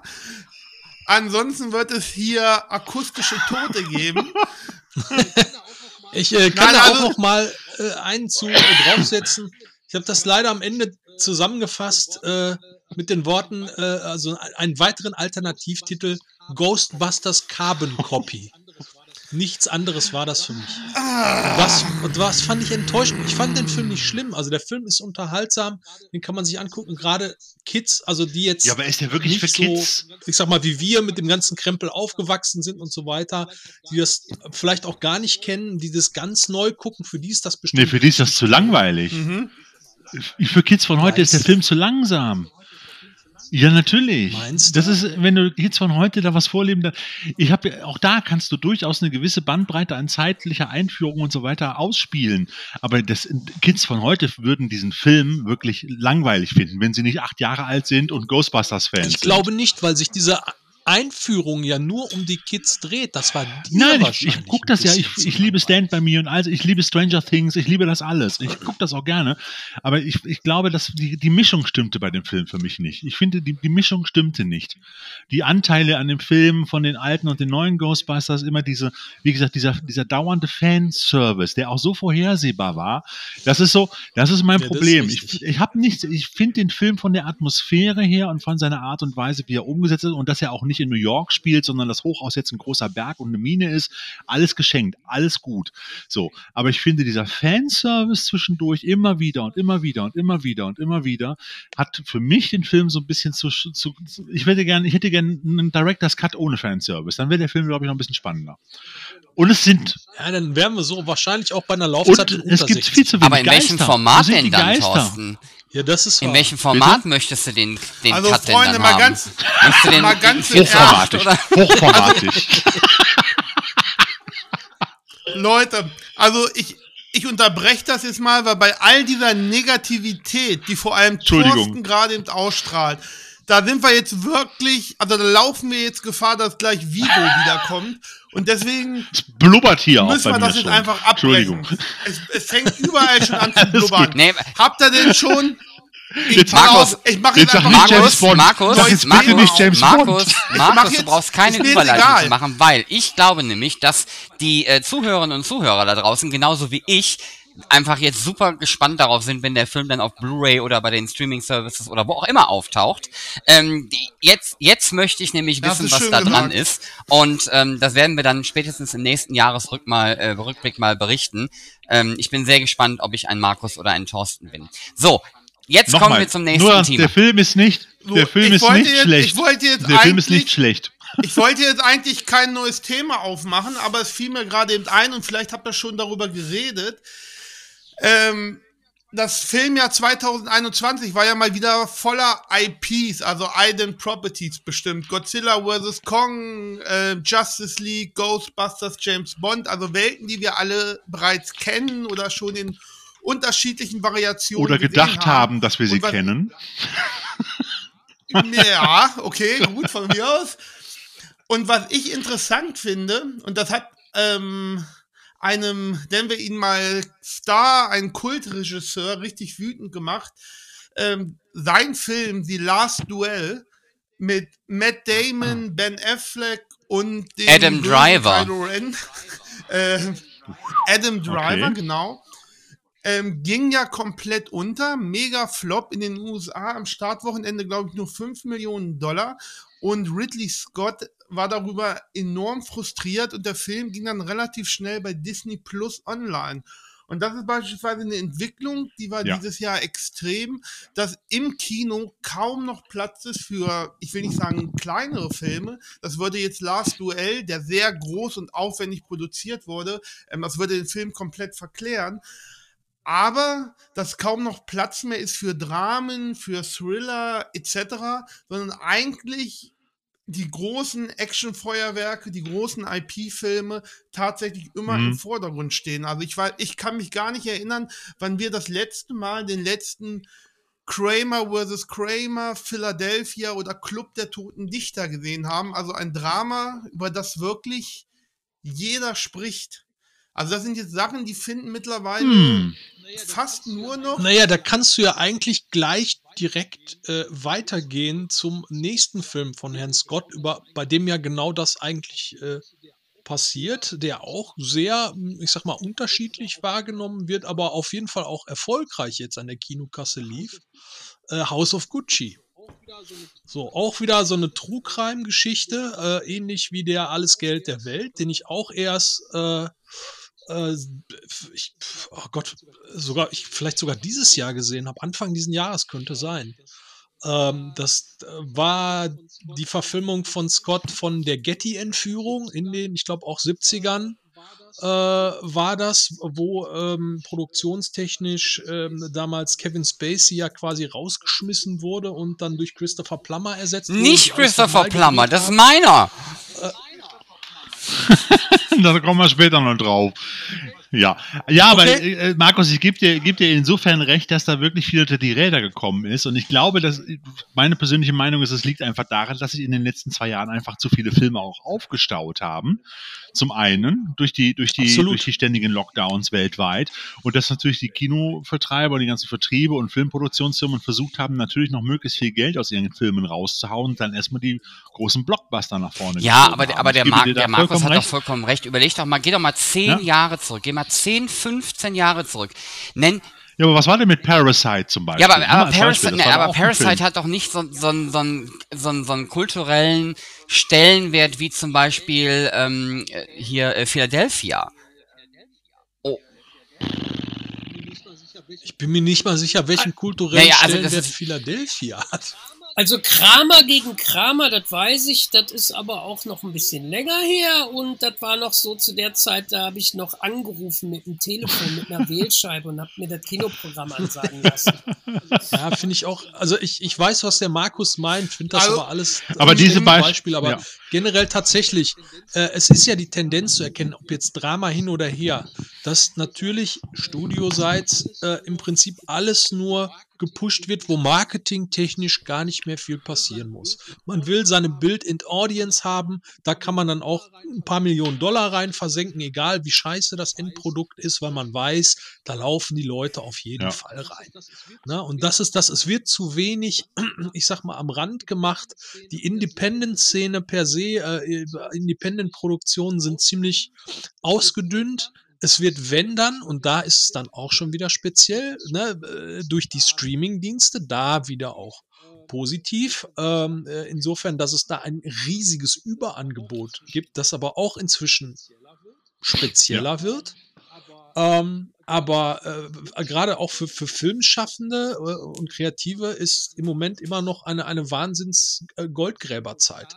Also sowohl Fernsehen, also die, die, die HBO und so weiter, als halt eben auch die Streaming-Dienste, die buttern im Moment alles rein, was geht.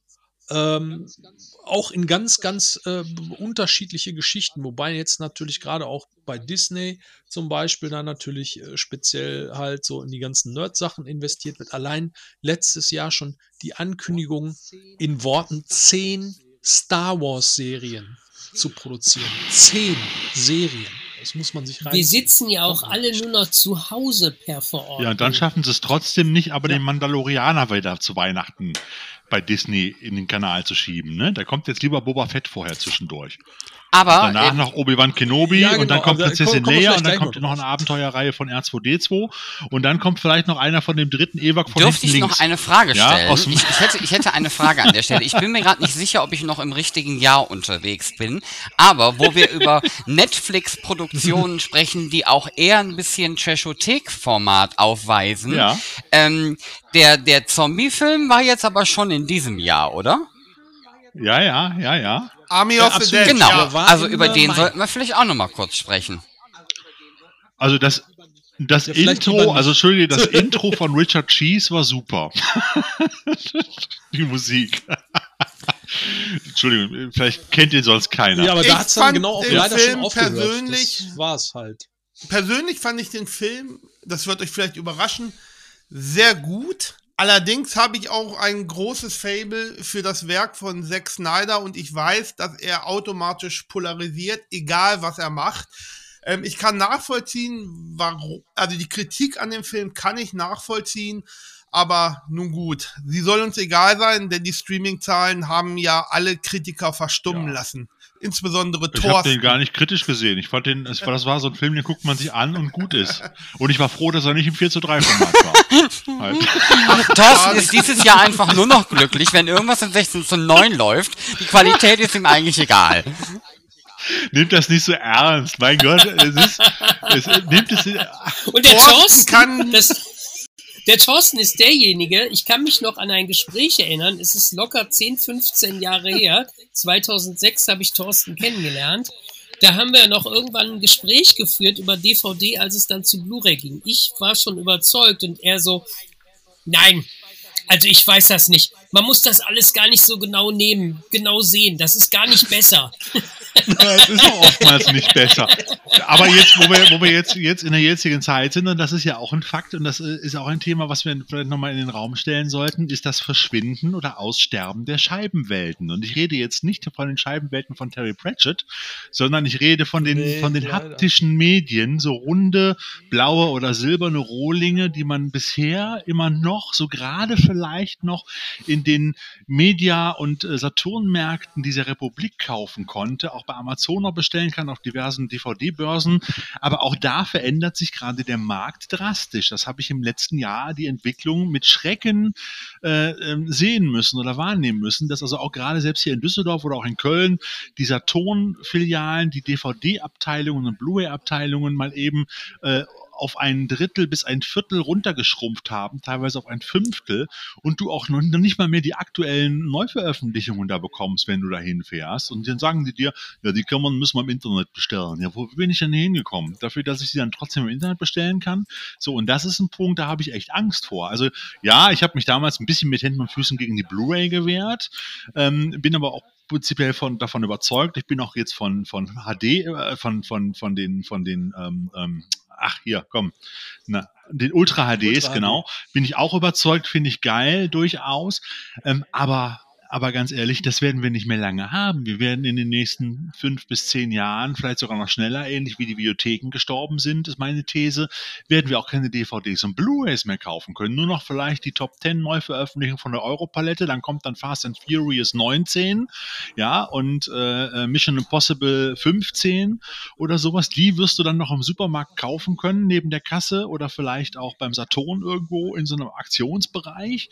Aber wenn du dann noch irgendwelche Blu-ray Neuveröffentlichungen von Filmjuwelen oder von anderen kleineren Labels irgendwo kaufen möchtest, kannst du die nur noch online bestellen, wenn es die überhaupt noch gibt.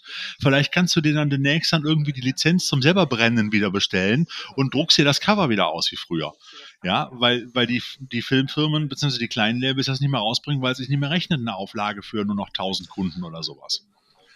Ja, Ich weiß es nicht. Ich, ich sehe es ich sehe es teilweise so. Die Entwicklung, also hin, ähm, äh, genau dahin, die ist da, die hat sich gerade in den letzten zwei Jahren extrem drastifiziert. Es ist also gerade, wie du ja schon sagtest, hier Saturn, Mediamarkt, sonst wo, wo man hingeht, äh, in den meisten Fällen haben die diese Abteilung äh, drastisch äh, klein geknüppelt.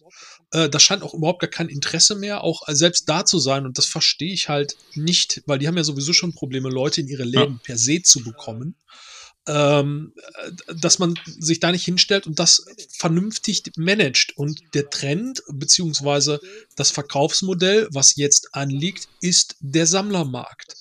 Ja, und das fängt bei äh, dem Herausbringen von ne, Steelbooks, Mediabooks an, also dass es so ein, so ein Release-Pattern gibt, dass erstmal halt die Sachen rauskommen, bevor dann irgendwann ganz am Ende der Kette dann die normale Standardscheibe nochmal rausgeschissen wird für einen normalen Preis und erstmal die ganzen äh, Sammler und äh, Händlergeier einmal abgegrast werden, damit das schön gekauft wird und die Preise steigen. Und dazwischen werden die. Filme noch schnell, noch schnell bei Amazon Region, Prime rausgeschoben. Preise Richtung 40 Und dazwischen gibt es die Filme dann nochmal ohne Extras natürlich nochmal schnell gratis bei Amazon Prime für zwei Monate und verschwinden dann auch wieder. Ja, das kommt noch mit Ja, dazu. Nee, und äh, das ist das. Es ist zwar einerseits schön, ähm, dass sich so ein also Sammlermarkt gebildet hat in der Gestalt, dass kleinere Labels, die Editionen, die rauskommen, die sind richtig toll. Das sind richtig tolle Sachen. Da sag ich, super. Warum ist das nicht schon vor fünf, vor zehn Jahren oder gleich ganz am Anfang rausgekommen? Yay, es wäre super gewesen. Ist Ja. aber nicht so. Ähm, aber inzwischen, also selbst für, für den letzten Videothekenschnarcher von einst in einem Mediabook äh, 40 oder 50 Euro zu bezahlen. Also, äh, ich sag mal, da hört bei mir die Liebe dann aber auch langsam mal auf. Zumal der Filmfan ja nur, ich glaube, medial gesehen, der am meisten abgezockteste äh, Kundentyp aller Zeiten ist. Ich glaube, es gibt keine mediale Kundengruppe, die ihre Klamotten öfters kaufen musste als wir. Ganz im stimmt. Ernst. Kai, das Eigentlich müssten die Studios uns Anteile äh, zusätzlich veräußern. Ja, als Kompensation für die jahrelange Abzocke. Es ist wahr, von manchen Filmen habe ich wirklich durchgängig so fast alle Medien. Also, also Das besser, unglaublich. als Mitglied der Oberabgezockten von allen Medienbesitzern, Kai, an dich die ganz konkrete Frage. Wann soll ich denn meine guten Stücke verkaufen? Wann bringt's Das noch was? Ich, ich würde warten. Ich würde tatsächlich warten, weil ich bin auch, ich, ich habe keine Ahnung, aber ich fürchte halt auch, dass die Tendenz dahin geht. Der Scheibenmarkt, der wird sich Es ausdünnen. Die Frage ist, auf was sich das irgendwann mal reduzieren wird. Das wird auch so ein Liebhabermarkt sein, so ähnlich wie Schallplatten. Ja, klar. Wahrscheinlich mal. Ne? Ähm, und das, das wird es dann sein. Ähm, ob dann da nochmal der große Bub kommt, weil alles andere wird digital sein. Weil die Sache mit dem Streaming ist die, dass die Studios den großen Fehler, den die Ende der 70er gemacht haben, ja, weil die waren ja in Not. So, das Fernsehen hat den, den Rang abgelaufen im Kino und man musste ja neue Wege finden, um Kohle zu generieren, jenseits von Kinoauswertungen. Da hat man dann aufs Heimkino gesetzt. Aber das Heimkino bedeutete damals natürlich, man gibt dem Kunden das Endprodukt in die Hand und fertig ist die Laube. Also sprich, man gibt das eigene Ja, aber nur in Produkt aus der Teilen. Am Anfang war es Super 8 und da waren die Filme gekürzt halt. Ne? Ja, genau. genau. So, und äh, mit dem Streaming sieht es so aus, dass die das Produkt nicht mehr rausgeben müssen. Die sagen so, hey, wir leihen dir das. Es ist ja genau, das Paradebeispiel dafür ist halt Amazon, wenn du bei Amazon virtuell, also jetzt nicht physisch, sondern virtuell deinen Film kaufst, auf Mhm. Amazon Prime, dann kaufst du den ja nicht, sondern du leihst ihn nur dauerhaft aus, solange er bei Amazon verfügbar ist. Das wissen viele nicht. Nichts anderes. Ja, das ist das Problem. Aber das ist halt, ich finde es halt, also mich hat es dieses Jahr wirklich geschockt. Und ich habe gedacht, na ja, diese, die, das Sterben der Videotheken, das ist ja, ich will nicht sagen schleichend gewesen, aber es hat sich dann doch lange noch hingezogen in den letzten Jahren. Jetzt gibt es halt de facto so gut wie keine mehr. Eine der letzten Kai bei dir um die Ecke hat jetzt auch zugemacht. Du hast einfach. Die hat auch im einfach Sommer nicht geschlossen. Es war genug ein Trauerspiel. ausgeliehen, ja. Also der hätte vielleicht manche Filme einfach zu Hause bunkern sollen und Strafzahlungen leisten müssen, um den Laden äh, äh, am Halten aufrechtzuerhalten. Und Filme nicht Genau. zurückspulen. Haha. Nein, äh, da muss ich sagen, da hat die Videothek tatsächlich einen Fehler bis zum Schluss gehabt. Man muss sich ja vorstellen, also tatsächlich diese Videothek, 50 Meter von mir hier war das. Ähm, das war ja sowieso schon nur noch ein Ü30, Ü40-Treff. Ne, junge Menschen hast du da nicht mehr. Also warst du da jeden Samstagabend, Kai, sagst du. Egal. nee, aber trotzdem, von dem, was da noch rankam, auch so an Neuheiten oder so, das natürlich, was du haben wolltest, war natürlich jedes Mal Mhm. nicht da. Ja, Trotzdem, obwohl schon nur noch so wenig Leute da Da Also so ich richtig als jemand, der ja tatsächlich, wir haben ja noch eine Videothek in Bochum. Ich, äh, ja, Nein. wir haben noch eine. Vielleicht sollten wir da mal den nächsten Podcast Oh, das möchtest du nicht. so. Oh. Also, waren die Dinger in den 2000ern und in den, vor allen Dingen in den 80er, 90er ja gern schon mal ein bisschen schäbig, ist, also, das ist schon ein Relikt, würde ich sagen, an der Stelle. Und auch das Personal, das da arbeitet, mh, Gut. ist noch nicht vorstellen. ganz in den 220ern angekommen. Nichtsdestotrotz. Nichtsdestotrotz war es, ähm, es war schön, mal wieder durch die Reihen zu gehen und zu gucken, was es so an Filmveröffentlichungen gibt, vor allen Dingen auch die Sachen, die jetzt keine Mega-Blockbuster sind. Ähm, aber wie gesagt, ne, in den, dann habe ich mir Filme ausgesucht, die ich dann gut fand und die waren natürlich alle nicht da. Und dann habe ich mir gedacht, ja sorry, das ist jetzt halt auch Genau. ein sehr unbefriedigendes Shopping-Erlebnis. Ich gehe dann mal zu iTunes. Danke. Ähm, ja, kannst nichts machen. Aber das ist ja nun mal systembedingt. Die können ja nicht 400 von den Dingern vorrätig haben. Das geht ja einfach Klar. nicht. Ja, also auch da äh, behaupte ich jetzt mal, was die Scheibenwelten angeht, werden wir, werden wir langsam aber sicher sehen, wie auch da, ich will nicht sagen, der Untergang einhergeht, aber wie zumindest jetzt so nach und nach auch da die Verfügbarkeiten in den normalen äh, Läden immer weiter schwinden werden und wir demnächst unsere Filmchen Absolut. nicht als Stream, aber dann sozusagen als, äh, als analoges Produkt äh, mit digitalen äh, Inhalten dann zukünftig nur noch über diverse Online-Shops, noch nicht mal mehr über Amazon, sondern wirklich über die einzelnen Online-Shops der einzelnen äh, Labels äh, kaufen können. Koch Media fängt ja schon damit an, du kriegst bestimmte Sachen, wie jetzt auch den vorhin erwähnten äh, ähm, Alien-Jäger oder wie hieß er, Jäger aus dem All? Space Hunter, Space Entschuldigung. Hunter. Äh, äh, den kriegst du nur bei Koch Media, genauso wie jetzt zum Beispiel auch, äh, ich glaube, es waren noch ein, zwei andere Sachen. Jetzt Man Mandingo zum Beispiel, als wunderbares Mediabook, ist gerade auch bei Koch Media raus zum Beispiel. Ähm, äh, ja, Ja, absolut top. geiles Teil. Kannst du aber nur in dem Online-Shop bei Koch Media bestellen. Das gleiche gilt dann bei, das hast du bei Wicked Vision, das hast du, selbst der Neo hier, ne, äh, lieber, lieber Markus, hat, äh, und das muss man auch mal erwähnen, der, der Neon Zombie hat ja auch, hat ja auch, äh, hat ja auch eine eigene wunderbare Mediabook-Reihe, die wunderschön gestaltet ist mit tollen Filmen, die wir auch oft in der Trashothek besprochen haben, über Wolfcop, äh, ähm, ähm, Grabbers oder auch äh, Erie, Indiana, den ich jetzt zum ersten Mal wirklich, nachdem ich viel von dieser Serie gehört habe, auch gucken konnte. Ähm, äh, Oh, geil. super. Wie fandest ich habe mich zurückerinnert gefühlt Ja, an Hammer, unendliche und die unglaublichen Toll. Geschichten von Spielberg aus den 80ern oder 90ern so ein bisschen in dem Stil. Ne? Ja, wunderschön. Wunderschöne Reihe, wunderschön. gibt's aber auch nirgendwo irgendwo zum Die Streamen Tupperdose, die? Tupperdose, das war mit einer der besten Genau. Szenen meiner, meiner Genau. Serienjugend, diese Tupperdose. Großartig. Die riesen, die beiden riesen Tupperdosen, wo die Ja. Zwillinge drin lagen. Genau, total geil. Ich habe ich hab Tränen gelacht. Ich habe davon, ich habe angefangen nachts um zwölf und habe irgendwie bis vier oder fünf Uhr morgens mir Folgen reingezogen. Also ganz ehrlich, wunderbar. Also kann ich nur empfehlen. Ich weiß aber auch, dass die leider ausverkauft ist, ne, Markus? Aber du hast noch Die ist ausverkauft, ja, zum Glück. Ja, aber es gibt mich. viele tolle andere Filme in der Reihe. Ah, ne? Ja. Und das wirst du zukünftig überall haben. Also das ist ja jetzt beim, beim Markus, das ist ja eine Ja. Liebhabergeschichte. Er bringt ja auch die Filme raus, die er geil findet, in einem schönen Design, passend zu seinem Magazin auch.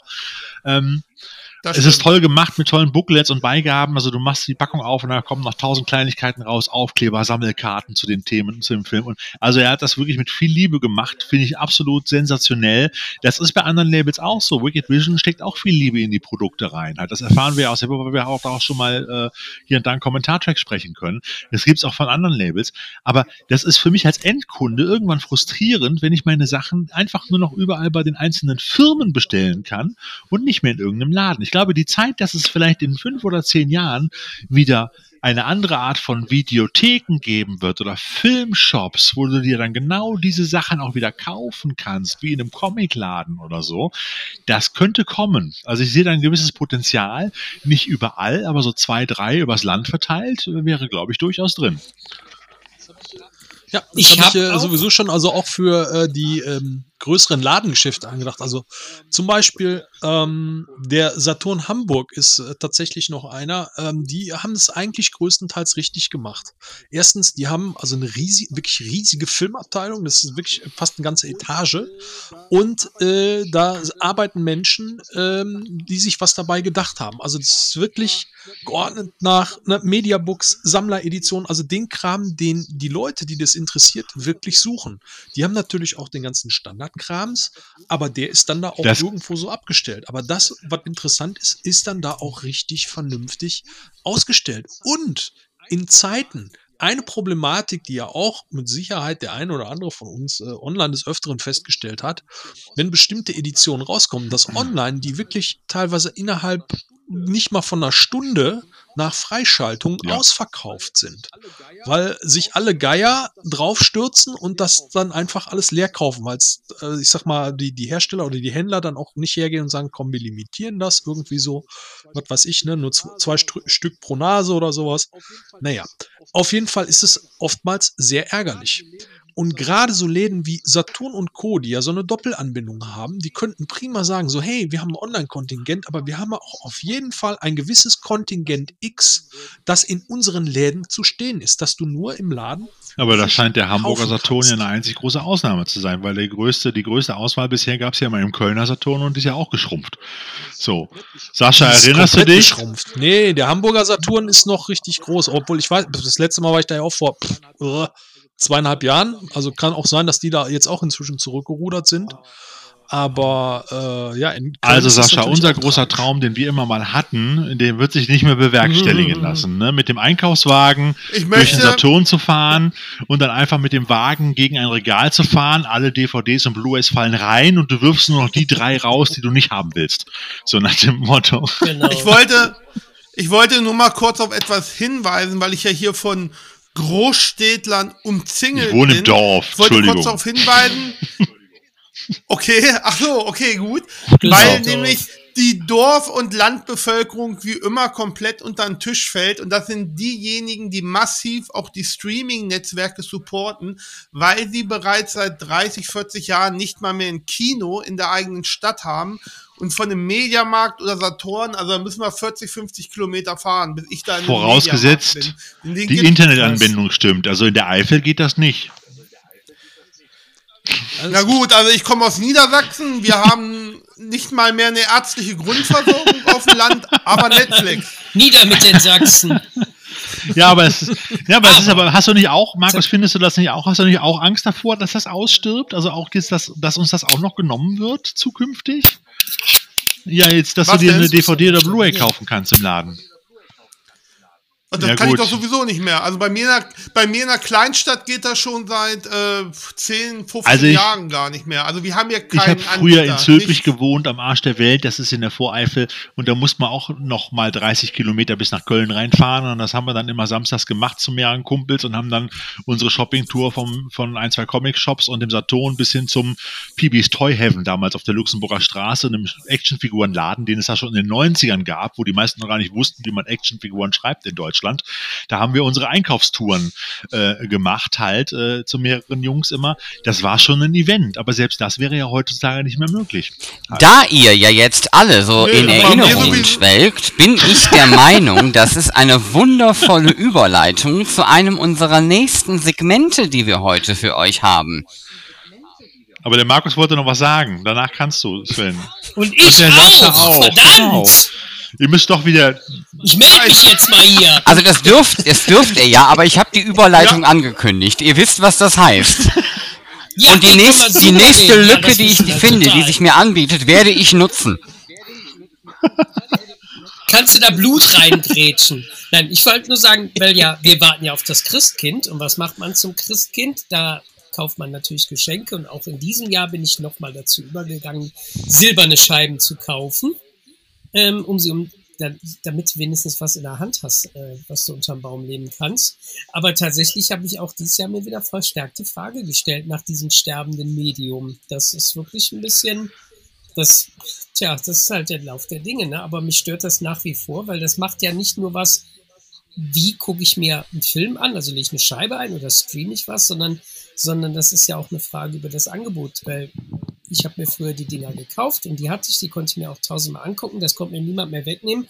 Heute zahle ich jährlich meinen Beitrag bei Amazon Prime. Was passiert, wenn ich das nicht mehr mache oder so? Ich fühle mich dem ein bisschen mehr ausgeliefert. Ich finde das zwar total klasse, dass ich hier total rumstöbern kann, ohne losfahren zu müssen und mir auch mal den ein oder anderen Schatz ausgraben kann, der noch nicht mal Kohle kostet bei Prime vielleicht. Aber letzten Endes, äh, vielleicht sehe ich das auch aus der Sicht eines alten weißen Mannes. Ein kleines bisschen habe ich schon Bedenken dabei, weil, weil irgendwie solche Algorithmen und so, die lenken einen ja doch schon so ein bisschen mehr. Aber gut, früher haben wir uns von Werbung lenken lassen. Vielleicht schaffe ich nur diesen Du modernen sprichst Sprung mir aus der Seele. Markus, ganz schnell, bevor der Sven reingrätscht. Du wolltest auch noch was sagen. Ah, nee, ich wollte eigentlich nur erwähnen, dass es in meiner Kleinstadt nicht mal mehr einen Bahnhof gibt. Das ist eine traurige Geschichte. Jetzt zieh uns doch nicht so weit runter, aber. Ja. Und alle unsere und alle unsere Hausärzte sind So, 60 also der, Ja, ähm, Wir sollten zusammen eine Also- traurige Ballade singen. Deswegen, also, wer hierher kommt. also der kommt Markus, der Markus hat nicht, mehr- also der Markus hat weder die Möglichkeit, DVDs oder Blu-rays im Laden in der Kleinstadt zu kaufen, noch hat er demnächst eine ärztliche Grundversorgung. Der Thorsten vermisst auch ganz viel, der Kai und der Sascha auch. Und deswegen kommen wir zu unserer nächsten Kategorie, wo wir auch sehr viel es sind, Es wieder, sind wieder weniger, weniger Leute, Leute da. Wir werden diese Menschen, also ne, es ist natürlich in der, in der Pandemie ist es ein bisschen schwierig jetzt über Vermissen von Leuten zu sprechen, ähm, denn da sind ja, also da sind ja nun wirklich sehr viele Menschen gestorben. Aber wir kümmern uns hier im Podcast jetzt mal um die großen Namen, äh, die wir in diesem Jahr verloren haben. Und äh, jeder von uns hat äh, sich eine Person rausgesucht aus einer Vielzahl von Menschen, die dieses Jahr gegangen sind. Und ähm, wer möchte denn mal Ich loslegen? Sollen wir die. Ich will Ja, loslegen. loslegen. Aber der, der Markus hatte, das habt ihr gar nicht mitbekommen, auch du nicht, Sven, der hat hervorragend auf dieses Thema hingearbeitet. Er hat ja quasi die Überleitung geschafft mit dem Satz, die Leute kommen hier hin zum Genau. Sterben. Und Ja, du hast es Ja, verpasst, ganz, Sven. Du ich, hast es brauche, überhört. ich brauche keine Brücken. Ich Ja. schaff das. Und dann wohnt er wahrscheinlich auch noch Der König der bei der Überleitungen Friedhofsmauer. Braucht keine Die Hilfe Leute- bei seinen Die Überleitungen. Leute, die diesen Podcast hören, kommen auch zum Sterben. Möchte ich an dieser Stelle betont wissen. super Okay. geil. Dieser Podcast wird wahrscheinlich nur in Schweizer Selbstmordkapseln gehört.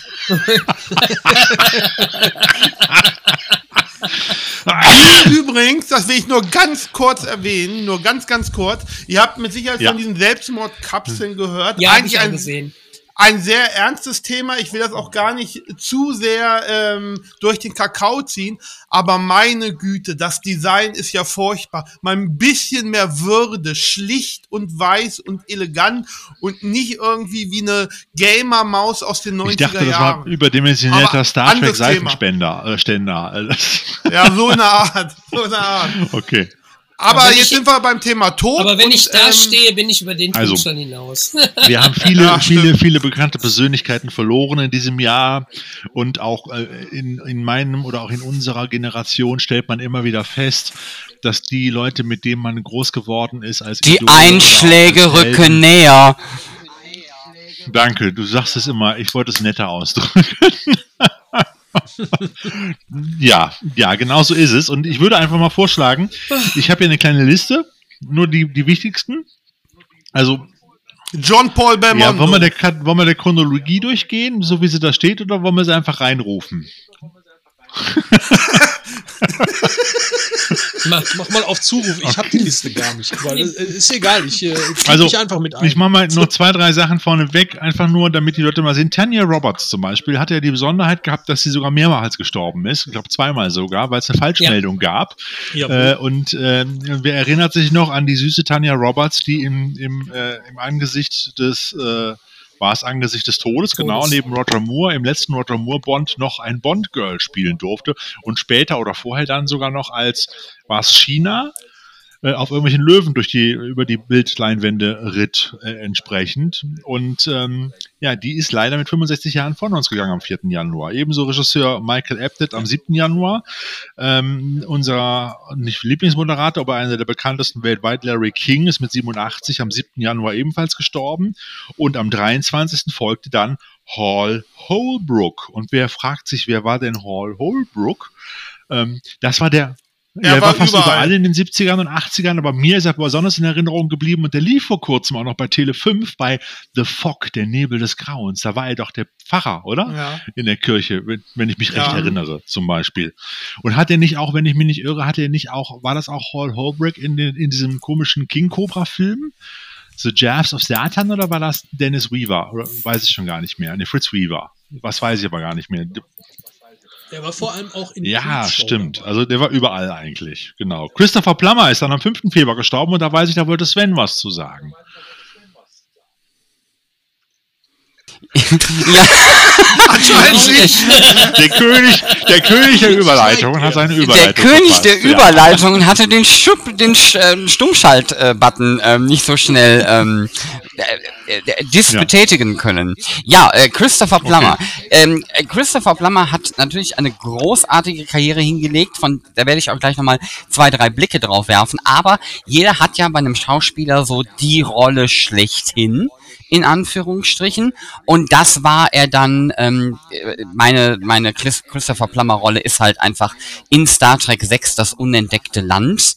Ähm, das ist quasi meine Haupterinnerung. Aber er hat natürlich darüber noch einiges mehr gemacht und hat übrigens kurz vor seinem Tod, ähm, also zumindest zwei Jahre vorher, ja nochmal einen richtigen Hit gelandet, unter anderem mit äh, Knives Out, äh, Mord ist Familiensache. Ähm, dann hatte der Kai ja gerade eben schon erwähnt, dass er in dem Alles Geld der Welt quasi ähm, Kevin Spacey ersetzt hat, äh, was natürlich dann auch nochmal ähm, eine nicht unerheblich interessante Geschichte war. Aber wenn wir mal so zurückgehen, ähm, Wes Craven präsentiert Dracula, ähm, Star Crash, Sterne im Duell. Ähm, da sind schon, äh, der rosarote Panther kehrt zurück, da sind schon gute Sachen bei. Also mein Highlight war sicherlich Dragnet mit Dan Aykroyd und Tom Hanks, Oh wo ja, er den Vorsitzenden der sogenannten Pagan-Gesellschaft gespielt hat, einer Sekte, die einfach nur, die einfach nur Unruhe stiften wollte. So, und da war Christopher Plummer super drin. Hm.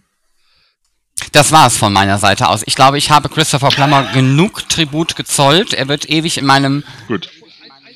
Ja, obwohl, einen, einen, einen muss ich da noch rausfeuern, das ist einfach eine Empfehlung, weil äh, klassischerweise äh, spielt er tatsächlich auch noch in einem der ganz äh, großen Hollywood-Sandalen-Epen mit äh, d- der Untergang äh, Roms äh, als äh, Imperatorsohn Commodus äh, äh, wirklich eine das der mit fantastische Peter Ustinov? Ab. Nee? Okay. Äh, nee, nein, nein, nein, das ist, äh, das ist äh, Quo Okay, Vadis, okay. wo er Nero Mhm. spielt, meinst du, Okay. ne? Nein, nein. Ähm, ganz, ganz fantastische äh, Rolle als, als äh, Commodus und da, da zeigt er richtig, was, was der Mann drauf hat. Also richtig. Also. Christopher Plummer war ein toller Schauspieler, der sich aber auch für nichts zu schade war, um ganz ehrlich zu sein. Muss man auch dazu sagen, halt. Ne? Ja, Absolut, der hat alles gespielt. Okay, dann ist äh, danach, kurz danach, am 10. Februar ist Larry Flint gestorben. Für die, die noch keinen Hustler gelesen haben, das war sozusagen, äh, ich will nicht sagen, der, der das Gegenmodell zu ähm, dem Mr. Playboy. Also ich möchte erwähnen, Aber als der- jemand, der nie den Hustler gelesen hat, weiß ich trotzdem, wer Larry Flint ist. Immerhin gibt es ein Biopic dazu. Ja, aber es ist nicht, es ist nicht, Larry Flint sah anders aus als der Schauspieler in dem, äh, wie hieß er denn noch, äh, ähm, Woody Harrison, genau, Harrelson. genau. Richtig, so, also der ist auch von uns gegangen mit 78 Jahren, mit 81 Jahren ist am 15. März Japhet Kotto gestorben, äh, unvergesslich in äh, James Bond unter anderem, ähm, der mit Roger Moore, äh, wie hieß er noch, Leben und Sterben lassen, ne, war es, glaube ich, da hat er mitgespielt, war er dabei, in irgendeinem James Bond-Film war er dabei und ich, äh, in einem unserer Lieblings-Hai-Filme, äh, in diesem Schatztaucher-Haifisch-Film, äh, wo er auch äh, äh, einen Bösewicht spielt. Meistens wurde er als Ähm, Bösewicht lieber Thorsten, kann es sein, dass du in deiner Aufzählung vielleicht was vergessen hast? Entschuldigung, wo hat Jafet Koto denn noch mitgespielt? Die ganz viel. Ja, aber äh, Entschuldigung, äh, Alien! Welchen? Thorsten, Ja, aber echt- Entschuldigung, ja. Ich bitte euch! Ah, der ewig nöhlende Chefmechaniker da von, ne? Genau. Ich weiß. Genau. Ja, der am Ende durch die eigene Doofheit. Ja, aber entschuldige. Ich habe zuletzt noch das ist gesehen. doch trotzdem eine seiner größten Rollen mit. Also eine der, ne, das ist, Nee, also das- ja, ne? Also, der hat eine Actionfigur von sich. Das, das ist also jetzt nicht mehr, aber. Äh. Wobei, äh, eine, eine meiner favorisierten Rollen von ihm ist äh, tatsächlich ähm, in äh, Midnight Run, wo er einen der FBI-Agenten spielt, Alonso Mosley. Er hat in Sachen wie Talent. Thomas Crown ist nicht zu fassen, mit, mit Steve McQueen mitgespielt. Er hat also unwahrscheinlich viel gesagt, gemacht. Hat. Und der Hai-Film, den ich übrigens meinte, war Mörderhaie greifen ein an. Shark, Shark's Treasure halt. Ne? Und es war wirklich, äh, es war wirklich James Bond leben und sterben lassen. Live and let die, ganz genau. So, danach ist dann am 23. März George Siegel von uns gegangen mit 87 Jahren. Auch jemand, den man unwahrscheinlich viel in Produktionen, gerade auch aus dem Fernsehen oder kleineren Filmproduktionen gesehen hat. Ähm, dann gab es noch äh, Sonny Chiba, uns allen bekannt durch Kill Bill oder die wahnsinnig romantische Szene äh, aus True Romance. Ihr erinnert euch? Wo, ähm, wie hieß er denn noch? Hauptdarsteller aus True Romance. Ich komme jetzt drauf. Ich habe hier Film-Alzheimer, liebe Leute. Das muss man sich mal vorstellen. Genau. Slater meinst du? Wie Christian Slater von Sonny Chiba erzählt und den Filmen von Sonny Chiba. Er war ein großer Fan davon und Tarantino hat ihn ja dann später nochmal, wie gesagt, in Kill Bill eingebaut und das war auch einer, einer der ganz großen, der ganz großen Martial Art Darsteller halt. Der ist mit 82 Jahren am 19. April gestorben. Christian Slater So, übrigens hat auch in Star Trek 6 mitgespielt, in dem Christopher Plummer mitgespielt hat. Wo wir hier mal bei Verbindungen sind. Ja, das ist wohl wahr. Thomas, Thomas Fritsch, der mit 77 Jahren gestorben ist am 21. April, hat aber da nicht mitgespielt, wie das will. Man weiß es nicht. aber man hörte seine Stimme noch in unzähligen drei Fragezeichen Hörspielen immer und immer wieder als Erzähler zwischendurch und Sprecher. Ja, ich weiß nicht, ob er noch in den letzten in den letzten Folgen vor seinem Tod dabei gewesen ist. Ich glaube, er dann hat das schon gewechselt irgendwann zwischendurch. Ich höre das auch nicht mehr so aufmerksam. Need Betty oder Need Biddy ausgesprochen, wo du vorhin von Superman 1 gesprochen hast, ja, der immer der Helfershelfer von Lex Luthor war, ist äh, mit 83 Jahren gestorben. Und äh, am 2. Juli mit 90 Jahren ist der Jazz- und Schlagersänger und auch Teilzeitschauspieler Bill Ramsey gestorben. Und ich glaube, das war dein Schlagwort, lieber Sascha. Ja, der Sascha ist noch stumm. Sascha ist eingeschlafen. Vielleicht schon im Koma. Bill Ramsey ist gestorben. Ja, Entschuldigung. Ich äh, hatte auch äh, diese Sa äh, äh, Sascha, ich erwarte ja, übrigens einen. Teil deiner Ausführung gleich gesungen. Ja. Okay. kauft sie ein, kauft sie ein! Ja, also ein großer, äh, bei Ramsey ist natürlich äh, viel mehr als das, was ich in Erinnerung habe. Das ist ja so einer, der genauso auch wie Gus Bacchus und so als US-Soldat den Kontakt nach Deutschland gefunden hat und da dann mit seiner rar, armen amerikanischen Art sehr gut angekommen ist. Ähm, mir ist das aber sehr persönlich äh, noch, noch in Erinnerung geblieben durch einen meiner Kinderlieblingsfilme, nämlich Ohne Krimi geht die Mimi nie ins Bett. Da spielt er zwar selber in der Ohne Handlung Mimi des geht die Films Mimi gar nie nicht mit, Bett. aber so in dieser Dim, dim, dim. Rahmenhandlung. Nie ins Nie Bett. ins Bett, nie ins Bett. Ohne Krimi tut's die Mimi leider nicht. oh mein Gott, er kann es tatsächlich. Das ist geil, oder? Ja. Ich möchte schlafen, doch die Mimi will lesen. Ich möchte schlafen, doch die Mimi ist erst auf Seite 104. Ja, also ich kann das Lied tatsächlich noch komplett auswendig. Das ist ja so eine kleine Studioaufnahme, äh, wo er dann quasi die Rahmenhandlung um den Film herum ist. Und das ist, das hat mich als Kind total angesprochen. Und dann gab es noch eine zweite Sache. Ich kannte ihn aus der Fernsehwerbung. Nämlich, der hat Werbung gemacht für ein Produkt namens Stylophon. Und das habe ich dann auch zu Weihnachten bekommen. Das ist so ein, das ist vielleicht so, so, so Hand, etwas größer als ein Handteller. Das kannst du dir so in die Hand legen. Da ist ein kleines, kleiner Lautsprecher drin eingebaut. Und dann ist da wie so eine Tastatur, eine metallene Oberfläche mit Halbtönen auch. Und dann kannst du mit so einem Stift da drüber fahren, der mit einem kleinen Kabel verbunden war und konntest damit dann so helfs behelfsmäßig musizieren. Und das, dafür hat er dann total Krass. damals. So, so kenne ich Bill Ramsey, der jetzt mit 90 Jahren verstorben Hm. ist. Ja, Ja. sowas. Kurz darauf, am 6. Juli, starb dann Richard Donner mit 91 Jahren, Filmproduzent und Regisseur. Das hat mich sehr hart getroffen, wenn ich Nicht das mal kurz dich. einwerfen darf. Also, das ist wirklich ein Held meiner Kindheit gewesen. Nicht nur aufgrund seines Werkes, sondern auch auf seine eigenwillige Art und Weise hinter den Kulissen. Also, ich, ich versuche mich mal ein bisschen kurz zu halten. Superman, der Film, ist wirklich eines der Werke, das mich mit am meisten geprägt hat. Also die erste Superman-Verfilmung mit Christopher Reeve von 1978.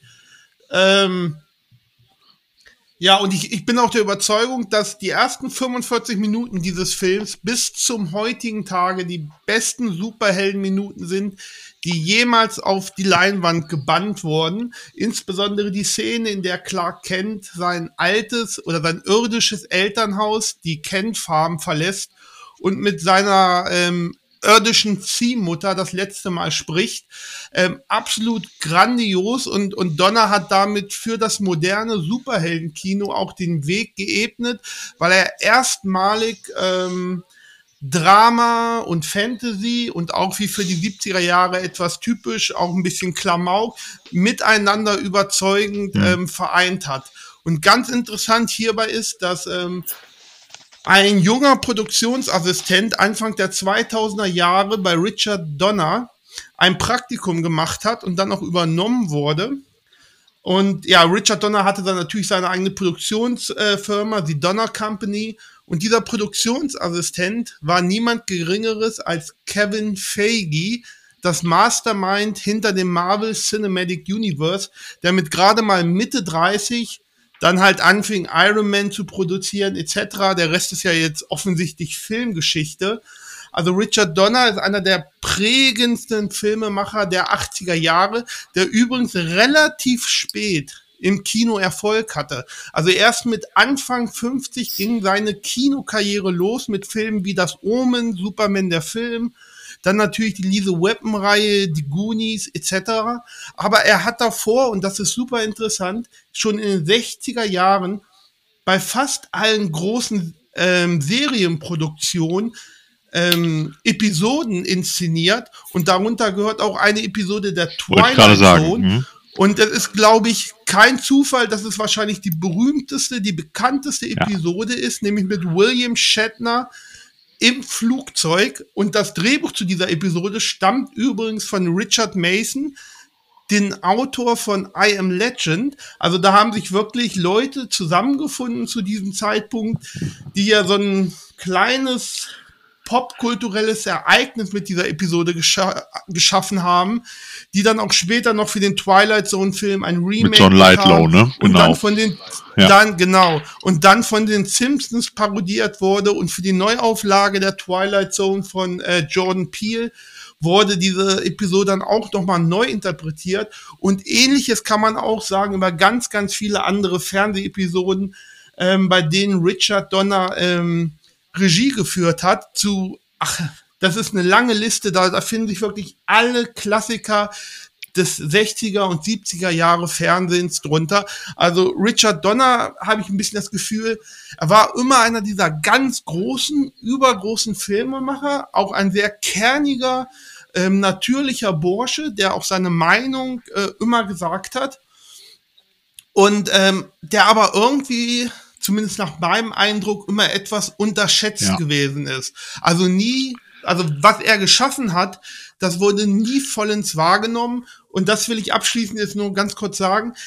Er hat das Fernsehen auch nie wirklich verlassen. Also in den 90er Jahren, also Ende der 80er, Anfang der 90er Jahre, hat er dann mit Geschichten aus der Gruft für HBO quasi die moderne Fernsehlandschaft geprägt. Das ist eine der bedeutendsten, bedeutendsten Serien der amerikanischen äh, Fernsehgeschichte aufgrund der Inszenierung, der äh, ist eine Horrorserie, der Gewaltakte, die dort präsentiert Und werden, der etc., aber auch Gaststars, die ja. Qualität der Gaststars, die Qualität der Inszenierung. Also Richard Donner ist einer der ganz, ganz, ganz, ganz großen prägenden Filmemacher, die man gar nicht oft genug loben und hervorheben. Und das hast du wunderbar getan, lieber Markus. Du hast gehört, alle haben gebannt zugehört und es ist wirklich so. ja, das Ja, freut es mich. ist, es ist wirklich so. Das Problem ist, seine Produktionen kennt fast jeder. Den Namen Richard Donner, der dahinter steht. Ich habe nämlich gerade bei meiner Problem. kurzen Google-Recherche, die ich neben Markus hervorragendem Beitrag getätigt habe, weil ich neugierig wurde, gesehen, dass er den ersten X-Men gemacht hat. Das wusste ich nämlich auch nicht. Ja. Siehst du mal. Zumindest produziert. Das war mit seiner ähm, langjährigen Ehefrau Lauren Schuler Donner, die, wenn ich mich jetzt nicht irre, auch in The Walking Dead involviert ist, nur mal so nebenbei. Und ja, die Donner Company hat äh, für 20th Century Fox die X-Men-Reihe mitproduziert. Und da kam dann halt auch Kevin Feige mit an Bord und dann ins Marvel-Universum, wenn man so will. Ah, wir werden ihn vermissen. Nicht ihn persönlich, aber zumindest das, Ja. was er geschaffen hat, zukünftig. Das ist einfach der Punkt.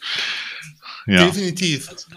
Ja, als, als Nachtrag kann man dazu äh, auch noch anhängen, das ist so eine der letzten Neuigkeiten. Es gab ja lange, lange Zeit Gerüchte ähm, über einen weiteren Diesel-Weapon-Film, der da in der Mache war, der tatsächlich in der Mache war, äh, den ähm, Dick Donner dann aber jetzt natürlich nicht mehr machen konnte. Er da aber tatsächlich äh, äh, wohl persönlich den Staffelstab an äh, Mel Gibson weitergegeben hat, der jetzt nach dem Tod äh, gesagt hat, ich Okay. mach das. Ich bin Interess- gespannt. Interessant ist hierbei übrigens, also es gibt Gerüchte, dass Lethal Weapon 5 kein Kinofilm werden soll, sondern für HBO Max, dem Streaming-Dienst von dem Time Warner Konzern und somit auch Warner Brothers, ähm, produziert werden soll. Das würde Sinn ergeben. Ähm, ja, das wollte ich nur kurz einwerfen. Also, So, übrigens, also wird es wo wir wahrscheinlich gerade tatsächlich laufen. Wo wir gerade von Mel Gibson sprechen. Am 30. August, einen Tag vor meinem Geburtstag, ist ein ähnlicher Hochkaräter verstorben, aber weiblichen Geschlechts, nämlich Heidekeller. Eine Düssel, wie du, mein lieber Thorsten, jetzt, du bist ja Wahldüsseldorfer, sie ist ja äh, geborene Düsseldorferin, unsere Nee, nee, ich bin gebürtiger Kölner im Düsseldorfer Exil. So musst du das sehen. Ja, Ich habe gesagt, du bist Wahldüsseldorfer. ja der Heide. ja, das fand ich übrigens ganz schön. Das fand ich eigentlich ganz Ja. traurig. Wir haben sie früher mein, immer gesehen. Sie ist 80. Jahrzehnte mit dem Kreuz, mit dem, mit dem Traumschiff um die Welt geschippert und hat uns immer, immer wieder mit äh, lustigen Beaumonts äh, Begeisterungsstürme äh, herausgekitzelt, weil äh, all das, was auf dem Traumschiff an vorhersehbaren kurzen kleinen Geschichten immer wieder aufs Neue durchgekaut wurde, war ja nicht besonders unterhaltsam, aber es konnte durch einige wenige Persönlichkeiten dann doch am Leben erhalten werden. Mehr möchte ich dazu gar nicht sagen. Der Ehre zum äh, halber, vielleicht auch, sie hat auch Ja. ein paar andere Sachen gemacht. Sie hat mal bei Klimbim mitgemacht und bei passt- Sextet und bei Mani der alles zur Libero. Trashothek, auch das Traumschiff. Ja, genau. ich habe sogar ein paar Genau. Traumschiff-Folgen. Ja, Dann am ja. 31. August ist der Schauspieler Michael Konstantin, nicht zu verwechseln mit Eddie Konstantin, mit 94 Jahren gestorben, aber auch nicht ganz unbekannt. Und dann am 6. September natürlich einer Ich dachte schon, du wolltest sagen, nicht unberechtigt.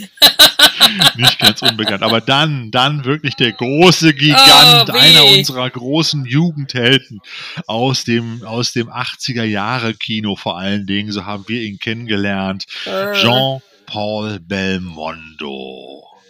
Mit 88 Jahren Ja. ist er von uns gegangen und dank der grandiosen Schnodder-Synchro von Rainer Brandt ist auch ihm hier noch eine weitere, ich will nicht sagen Ebene äh, der künstlerischen ähm, Darbietung noch, äh, noch obendrauf gelegt worden. Äh, aber es ist halt schon so, dass seine Filme auch, ich sag mal, heute manchmal auch durchaus diskussionswürdig sind, aber immer noch zu unterhalten wissen. Ja, ne? also, Ja.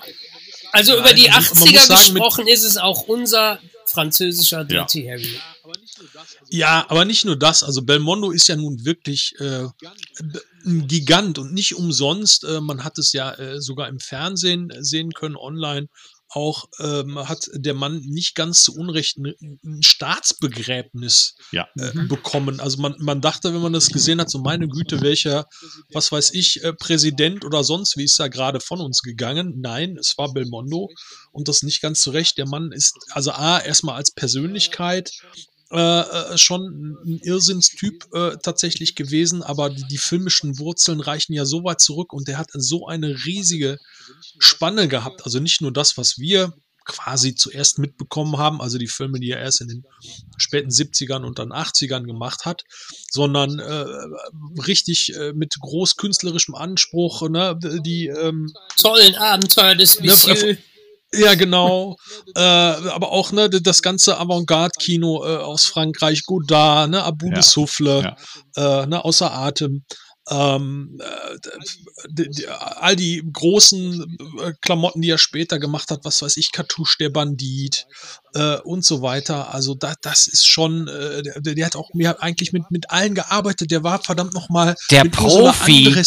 Der Profi. Das muss man sich auch mal reinziehen. Ja, aber es sind ja auch so Sachen, er hat es ja auch geschafft, es waren ja auch Filme, die ich ja durchaus auch ja später wirklich zu schätzen gewusst oder äh, zu schätzen gelernt habe. Das waren so Sachen, wo er dann auch Klamauk und Kunst auch miteinander verbunden hat, wie zum Beispiel hier, wie hieß es, Le Magnifique, ich bin der Größte zum Beispiel, der so auf zwei Ja. Ebenen funktioniert oder auch, auch so Sachen, die tollen Abenteuer des Monsieur L, Monsieur L halt. Das waren so Sachen, da hat er durchaus auch äh, so Zwischenebenen oder das waren Filme, die hat auf, die haben auf verschiedenen Ebenen funktioniert halt. Das fand ich halt faszinierend. Das den habe ich mir letztes Mal noch angeguckt. Halt. Gerade hier den, den Ich bin der Größte. Totaler Irrsinn eigentlich. Ah, super Ja, super Film, macht Film. total Spaß und äh, man fiebert auch mit teilweise. So und äh, obwohl er eine totale, eigentlich eine richtige Parodie auf sein eigenes Actionfilm-Genre gewesen ist in den 70ern. Halt. Ne? Absolut. Oder äh, auch ein Highlight ist natürlich hier ähm, Der Greifer. ah, nicht, der, nicht, der, nicht der Unverbesserliche, sondern also wo er tatsächlich auch sich selber spielt, hat diesen, diesen äh, Stuntman, also wo er eine Doppelrolle hat, wo er gleichzeitig der Stuntman äh, ist, der versucht da durch den Tag zu kommen und der etwas, sagen wir mal, äh, tuckige Ein irrer Typ war das, oder? Hauptdarsteller.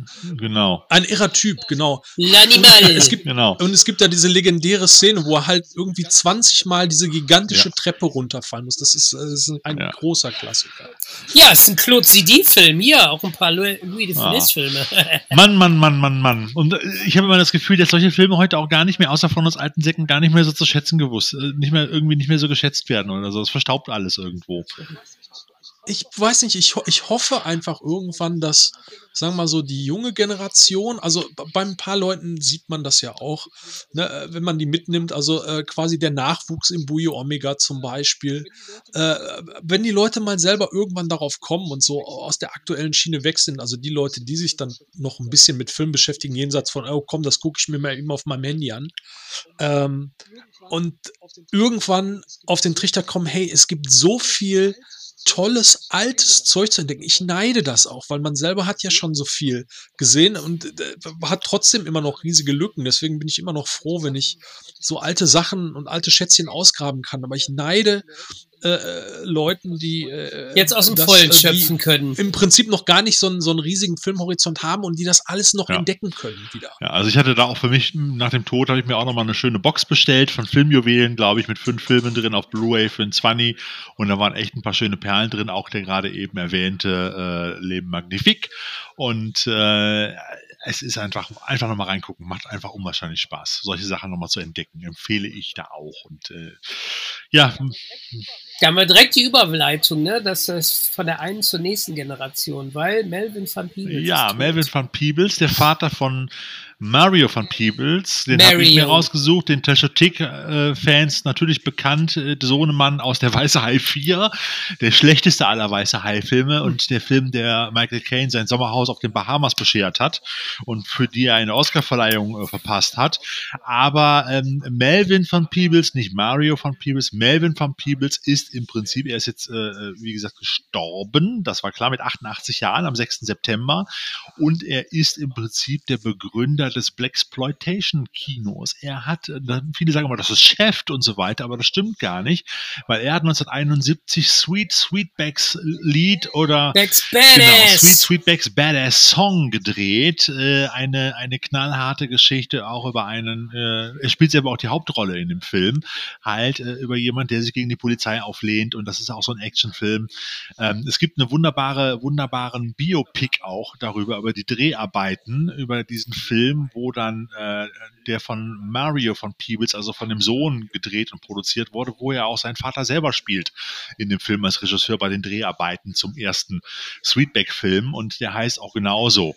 So, und äh, es ist eine wunderbare Dokumentation, wenn ihr den noch irgendwo findet, guckt sie euch an, sie macht unwahrscheinlich viel Spaß. Erinnerte mich auch ein bisschen an die Dokumentation, die du mir äh, letztens, die uns, die du uns in der letzten Weihnachtsfolge ähm, ähm, empfohlen hast, lieber Kai. Du erinnerst dich mit Eddie Murphy, die, ähm, na, wie hieß sie denn? Mit dem, mit dem schwarzen Filmemacher auch. Ähm, na, ich komme jetzt nicht drauf. Gab es bei den, bei den Diensten auch. Du hast das doch letztes Jahr empfohlen.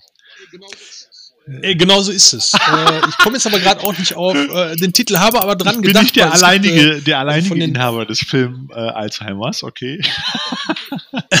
nee, ähm, äh, es, es gibt äh, inzwischen halt eine, eine, schöne äh, Blu-ray-Box, also wenigstens in den USA von den originalen Filmen, um die es, äh, um die es da geht. Äh, und äh, ja, aber das ist, das ist komplett richtig. Wobei ich sagen muss, dass ich den Mario von Peebles Film über seinen Vater tatsächlich auch Ja, nicht ich- gesehen habe. Gibt es den eigentlich aktuell? Ich habe ihn auf DVD mal vor ein paar Jahren gekauft, auf einer, auf einer, auf einer Grabbel, auf einem Grabbeltisch. Also ich, ich müsste, müsste man mal gucken. Also ich kann es hier jetzt gerade auch nicht sagen. Halt, ne? Dolomite Ähm, is my name. dazu ergänzend. Dolomite is my Genau, name. Dolomite genau, so hieß der name. Film, der so eine ähnliche Geschichte erzählt halt, ne? Über den, über diesen äh, äh, Filmemacher Rudy Van Moore hieß er, der auch mit ganz viel Herzblut, das war im Prinzip war es der schwarze Ed Wood, der mit ganz viel Herzblut versucht hat, Actionfilme zu drehen, mit all seinen Freunden und zusammengekratztem Geld und so weiter und dann damit auch erfolgreich geworden ist. Und nachher zig Filme gedreht hat. Und er wird in diesem kurzen Biopic von Eddie Murphy für, äh, gespielt. Dolomite is my name, eine tolle Empfehlung. Gibt's auch, glaube ich, noch irgendwo bei Netflix oder so, wenn ich mich nicht irre. Ja. Also wer das macht, den ein Film macht ja noch nicht den Abend, der sollte direkt noch Black Dynamite hinterher setzen. Äh, Ein schönes Ding, so von, das ist aber Ende der 2000er mit Michael J. White, das ohne, ohne dieses Blaxploitation-Ding wird es diesen Ja. Film ja zum Beispiel gar nicht geben. Das ist ja für mich, das ist eher eine Hommage als äh, eine, eine Actionkomödie. Auch Ja. wunderbar. Wunderbar.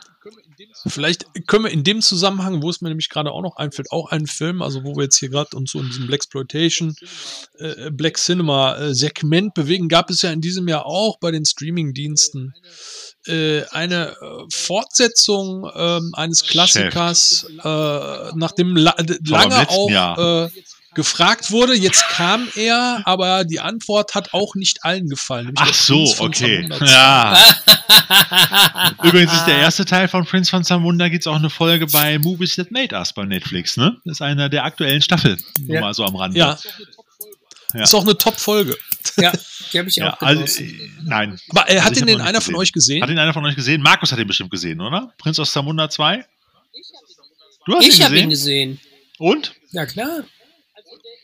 Also der ist nicht zu Unrecht verrissen worden, aber ich war so heimelig und überhaupt froh. Die haben ja wirklich alle Leute wieder zusammengekratzt, sofern sie denn noch am Leben waren.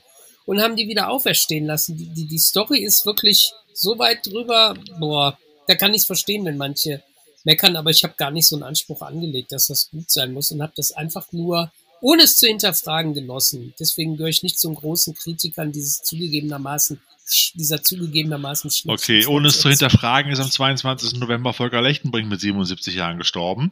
Und ja, das war auch verboten. und am 3. Dezember eine Sache, die uns wirklich alle geschockt hat, glaube ich. Äh, vor allem, nachdem ich auch die erste und zweite Staffel von LOL gesehen hatte äh, und auch gehört hatte, dass er jetzt bei der dritten Staffel mit dabei sein wird, ist mit nur 52 Jahren Mirko Nonchef gestorben. Und, äh, Absolut. also da habe ich auch gedacht, so meine Herren, und man hat ja direkt irgendwelche blöden, blöden Gedanken. Was hat er jetzt gemacht? Ist er aus dem Fenster gestürzt oder ist er, hat er, nein, aber es ist wohl angeblich ein, normaler, eine, ganz natürliche Todesursache gewesen. Hat man aber jetzt nicht weiter rausgegeben. Aber ähm, ich fand es schon wirklich ziemlich, ziemlich krass, um ganz ehrlich zu sein. Also das fand ich auch. Und die Folge wird wohl, also die Staffel wird wohl kommen, habe ich gelesen, im Januar jetzt äh, die dritte Staffel von LOL mit ihm in Erinnerung an ihn sozusagen auch. Halt, ich meine. Ja zu Recht, ich bin da auch mal äh, sehr gespannt drauf, vor allem, weil äh, Mirko Nonchev so eine der Highlights war, damals ähm, äh, Anfang der 90er, äh, ne, Mhm. RTL Mhm. Samstagnacht ne, von dem Originalteam, äh, da war er einer definitiv äh, der äh, Supertalente. Also ich meine, das war eh eine unglaubliche Truppe, die äh, der Hugo Egon Baldater damals äh, zusammengestellt hatte. Ähm, und äh, Nonchef war da immer so, so ein, so ein Physical Comedy äh, Ausnahmetalent und das ist er bis zum Schluss geblieben. Und es ist schade, dass er eigentlich keine, äh, ich sag mal, so größere Karriere gemacht hat, wie er eigentlich hätte äh, machen Ja. können. Ja, Wahrscheinlich. wobei es war ein bisschen ruhig um ihn in letzter Zeit, aber jetzt kam, hat er quasi so ein kleines Comeback gehabt und er hätte auch noch mehr bekommen, aber äh, ja, das Glück hatte, ist ihm dann leider verwehrt geblieben. Was ich ein bisschen schade finde, weil ich glaube, er hätte dann auch noch, noch wirklich was raushauen können. Ja, ich habe immer so ein bisschen ihn verglichen mit dem, ich habe immer gedacht, das ist so ein bisschen der deutsche Michael Winslow, so ein bisschen mit seinen Geräuschen und seiner, seiner hektischen Art manchmal, aber er war natürlich weit mehr als das. Er hat also noch viel mehr Comedy gemacht halt und viele andere Geschichten. Naja, Aber wegen dem habe ich einen großen Fehlkauf Wieso? getätigt. Der hat damals Werbung gemacht für ein Medium, das nannte sich C. CDI, Das, war das so hat er Mischung, damals das beworben. Das war wirklich, das war so ein Manfred Krug-Moment. Ja, und das habe ich mir dann sogar gekauft. Das war ja so eine Mischung aus quasi DVD-Player, wobei du da keine DVDs abspielen kannst. Nicht, dass man das falsch versteht. Und einer Spielekonsole. Wir haben Bedienteil bei, da gab es auch Spiele dazu. Da hatte ich auch Also du warst das, der das gekauft hat. Ja, genau. Also das war quasi das, äh, das Betamax-Phänomen. Ja, die, die, die Geschichte dazu ist tatsächlich ganz kurios. Das war insofern eine Totgeburt. Das war eigentlich die, die Brückentechnologie zu DVD hin. Ja. Das war so das erste ähm, nicht ganz so komprimierte Videoformat, was sie dann auf eine CD gepresst hatten, Ja. äh, wo die aber schon wussten, ähm, äh, da, da geht die Reise weiter. Also da war die DVD schon lange in der Mache und da war klar, dass das Format, also als die das rausgebracht haben, war das schon tot. Auf dem. DVD-Player kannst du das über abspielen. Ich habe nämlich noch einen Film davon, Bitter Moon. Ich habe tatsächlich auch davon noch äh, irgendwo eine Scheibe rumliegen und zwar, ich glaube, das Kartell. Unglaublich. Und wer zu guter Ja. Letzt auch noch gestorben ist, das kann man jetzt hier wohl auch einfach sagen, äh, ist, äh, auch wenn er jetzt auf der Liste hier nicht draufsteht, aber das fiel mir gerade ein, noch in diesem Jahr 2021, ein ganz, ganz großer Tod, ein Tod, der mich stark bewegt hat, wo ich gedacht habe, haben die nicht mehr alle Tassen im Schrank? James Bond ist tot. So, und jetzt ist es raus. Wer den noch nicht gesehen hat, hat leider Pech gehabt. Jetzt ist- Kannst du nicht einmal ein Spoilergeräusch einspielen? Jetzt ist zu spät. So, beim 25. James Bond-Film musste James Bond am Ende wirklich sterben und ich habe mir gedacht, was für eine Hühnerscheiße. So, ne, die erste Regel, die oberste aller Regeln von James Bond-Filmen ist, James Bond stirbt nie. Und egal. Also, ich habe gedacht, so, der Film hat eine tolle Actionsequenz. Jetzt kommt der Markus gleich wieder um die Ecke. Ich fand den durchaus amüsant. Ja, ähm, ich habe auch kein Problem damit gehabt, dass James Bond eine Tochter hatte plötzlich. War schon klar, der wird auch ganz viele andere Töchter und Söhne haben. Ja, in Anführungsstrichen. So oft, wie der in 25 Filmen mit irgendjemandem ins Bett gestiegen ist. Äh, entsprechend. Und äh, da habe ich überhaupt kein Problem mit gehabt. All die ganze Liebesgeschichte nicht. Aber dass der dann am Ende stirbt und auch sozusagen von nach, nachdem er als all, allseits äh, beliebter Knall knallharter und super tougher Geheimagent in Casino Royale sozusagen das Genre nochmal neu aufgemischt hat, stirbt James Bond im 25. Abenteuer mit ganz viel Mimi, Mimi, Mi als fürchterlicher Jammerlappen und äh, unglaublich. Was, was für eine Lusche. Sorry, kann ich nichts anderes zu sagen. Und das. Digga, wenn du noch einmal Spoiler, Digga, dann, dann komm ich, Digga. Einmal Das muss sie loswerden. Und damit genug mit der traurigen Geschichte. Wie sieht's denn aus im nächsten Jahr? Was wünscht ihr euch unter den Weihnachtsbaum? Für die, die hier in der Runde noch nicht eingeschlafen sind, ähm, äh, was habt ihr euch? Ja, genau. Wer stirbt was habt ihr euch? Jahr? Nein, was wünscht ihr euch unter den Weihnachtsbaum? Nicht wen wünscht ihr euch unter den Weihnachtsbaum? So. äh, äh, ich ich, ich würde ich würd, ich, ich würd gerne, bevor, bevor wir zum äh, äh, Weihnachtsbaum und zum Ausblick ins äh, nächste Jahr kommen, noch eine Sache, vielleicht kompakt hier in der Runde, nochmal ansprechen, die wir jetzt noch ausgelassen haben, die ich aber gerade bei dem Streaming-Thema und Serien natürlich interessant wichtig finde und wo wir dann auch sicherlich die Überleitung ins nächste Jahr hinkriegen, ähm, ist natürlich äh, der in diesem Jahr, komplett in diesem Jahr, äh, gelaufene Marvel-Serienkrempel auf Disney Plus, der sehr groß gefeatured worden ist. Es gab ja jetzt, ich glaube, drei, vier Serien insgesamt, äh, also ähm, WandaVision, äh, war Falcon geil. And, and the Winter Soldier, dann äh, War scheiße. Loki War lustig. und äh, jetzt aktuell Hawkeye. Ja, die guck gucke ich ich auch gerade noch. noch. Und ich muss sagen, ich fand, also Loki fand ich noch mit am amüsantesten, aber ich fand das alles richtig über die Maßen aufgeblähten Unsinn. Ich übertreibe jetzt ein bisschen. Ey, du weißt Ähm, schon, wir sind die Trashothek. Wir gucken nur Unsinn. Ja, Wa- WandaVision fand ich vor allem besonders schlimm, weil das war so unfassbar unnötig aufgebläht. Plus, und das ist das, was ich überhaupt nicht verstehe, diese Idee. Viele haben dieses, diese Episodenserie ja abgefeiert, ob dieser drolligen Idee, dass man das in so einem ne, äh, Sitcom-Format dann aufgearbeitet hat und so weiter. Äh, diese Idee ist wirklich, und das ist der Hammer, die ist eins zu eins komplett geklaut. Eins zu eins aus ähm, äh, Mein Name ist Earl, dritte Okay. Staffel. Da haben die die Hälfte der dritten Staffel in der Geschichte, also so gemacht, da liegt Earl im Koma, Ja, ich erlebt- weiß. sein Leben genau in so einer Sitcom. Haben die eins, und ich hätte kotzen können. Und das Schlimme ist, es ist, das sind irgendwie zehn Episoden. Es ist viel zu lang. Was am Ende rauskommt, ist auch viel zu dürftig. Man hätte da vielleicht einen netten 100, 120 Minuten Film Geht draus nicht. machen können. Äh, und das, äh, äh, das finde ich, ist halt symptomatisch für vieles, nicht. nicht für alles, aber für vieles, was da so in Ja klar, die Serien- müssen, die müssen das Material voll kriegen. dass vieles einfach unnötig Die aufgebläht und in die Content. Gezogen ist, anstatt Ja, Ja, ja, genau. Das ist, wie die zehn Star Wars Serien, die keiner braucht. Es hätten auch drei gute gereicht. Ja, es das ist halt die gute Frage. gereicht. äh, Ja? äh, Also es, es, ist, es ist ja zum einen die Sache so, hey, äh, ne, baue ich da so eine Welt auf? Das machen die Marvel-Leute natürlich auch. Ne, aber lohnt sich auch in dieser Welt zu bleiben? Kommst nicht mehr gucken. hinterher. Ne? Und das, das wird in vielen Bereichen, glaube ich, Ja. Hit and Miss sein. Das wird man sehen. Aber äh, ich wollte jetzt eigentlich von euch hören, wie ihr die Serien gesehen habt oder wie ihr das fandet, was da bisher gelaufen ist. Ähm, ich muss ganz ehrlich Mr. sagen, dass ich äh, WandaVision, ich fand es unterhaltsam. Also klar, kam mir die Idee auch nicht bekannt vor. Aber jetzt sind wir mal ganz ehrlich, der Bobby Ewing unter der Dusche, der ist ja auch das ein oder andere Mal kopiert worden in der... Ähm, also der Punkt an der Geschichte ist ja, dass solche Story-Elemente ja irgendwann auch Teil der Popkultur geworden sind, in Anführungsstrichen. Und dann natürlich irgendwo auch kopiert werden. Deswegen sehe ich das etwas weniger kritisch als Kai. Immer aber bitte mit der Berücksichtigung, dass ich erwähnt habe, dass mein gesamtintellektuelles Niveau 2021 ohnehin etwas gesunken ist. Ja, und ich also von daher, ich ähm, konnte mit WandaVision but konnte ich durchaus was anfangen. ähm, der Winter Soldier hat mir nichts gegeben, habe ich auch noch nicht fertig geguckt. Ähm, Loki fand ich interessanter. Ähm, und Hawkeye, da habe ich immer gedacht, was, Hawkeye? Also ich habe Hawkeye nie verstanden. Warum gibt's eigentlich Hawkeye? Der kann nichts.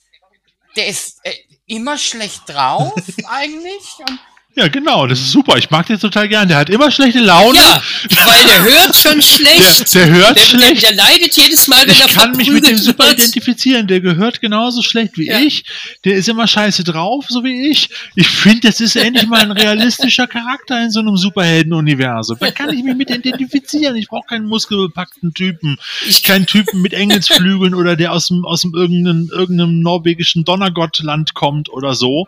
Auch wenn ich den gleichen Namen habe Ähm, mit ich- Thorsten. Ist ja der Hammer des Thorsten- Donnergottes. Thorsten- ja. Thorsten. Nicht zum Platzen bringen, aber so langweilig Hawkeye ist, so gut trainiert ist er auch. Danke vielmals, dass du mich wieder auf Ja. den Boden der Tatsachen Du bist nicht zurückholst. Markus, Hier fliegen die Pfeile aber wieder scharf. Markus, hast du noch was dazu? Er ist ge- eingepennt. Ich glaube, der ist mal zwischendurch auf Toilette gegangen. Also ich finde Hawkeye fand ich eigentlich ganz cool. Und da, gut, ich bin jetzt noch nicht durch, aber das hat so was. Amüsant. Ich, ich erkenne mich da halt wieder, weil, weil, weil der mag andere Menschen ungefähr so gerne, wie ich andere Menschen mag, die ich nicht kenne. Das ist ja auch jetzt auf, auf nett, auf nett schon. getrimmte Aber, aber, Weihnachtsserie. aber so, übrigens, so ist ich das möchte ja. an der Stelle ja. erwähnen, ich Ja. glaube, dass diese Serien auch ganz hervorragende Serien sind, die man mal gucken kann, wenn A, Ferien sind oder man krank im Bett liegt oder so. Also die Tatsache, Entschuldigung, dass man schon derart hochqualitativ produzierte Serien so in petto hat für schlechte Tage. Ich finde, es gibt Schlimmeres. du meinst, die Ja. man so Stund um Stund gucken kann, ja. Früher hat auch eine Staffel Starsky und Hutch gereicht, wenn man krank im Bett gelegen hat. Aber am besten gefiel mir von allem Loki, weil ich mochte diese Ausstattung, dieses Retro-Ding fand ich total super und Loki lebt und steht und fällt. Aber mit hat er Loki. das nicht, hat dich das nicht an Dr. Who erinnert? Am laufenden Band? Ich habe immer Ja, gedacht, so komm, das ist jetzt hier fast ein Ab. Gleich genau. kommen die um die Ecke. Gleich kommt die TARDIS irgendwo. Und ich fand es zwischendurch auch sehr verwirrend. Also, das ist keine Serie, die guckst du nebenher beim Bügeln oder so. Also, das ist, da musst du dich wirklich Nee, drauf konzentrieren. ich, ich fand, äh, wa- wa- was die Serie tatsächlich ausgemacht hat, und das fand ich sehr überraschend, äh, war halt die äh, Dynamik zwischen den beiden Hm. äh, Hauptdarstellern, nämlich äh, äh, Hm. Owen Wilson und hier äh, unserem Tom Loki, denn Hiddleston. gleich? Äh, Tom Hiddleston, genau. Hm.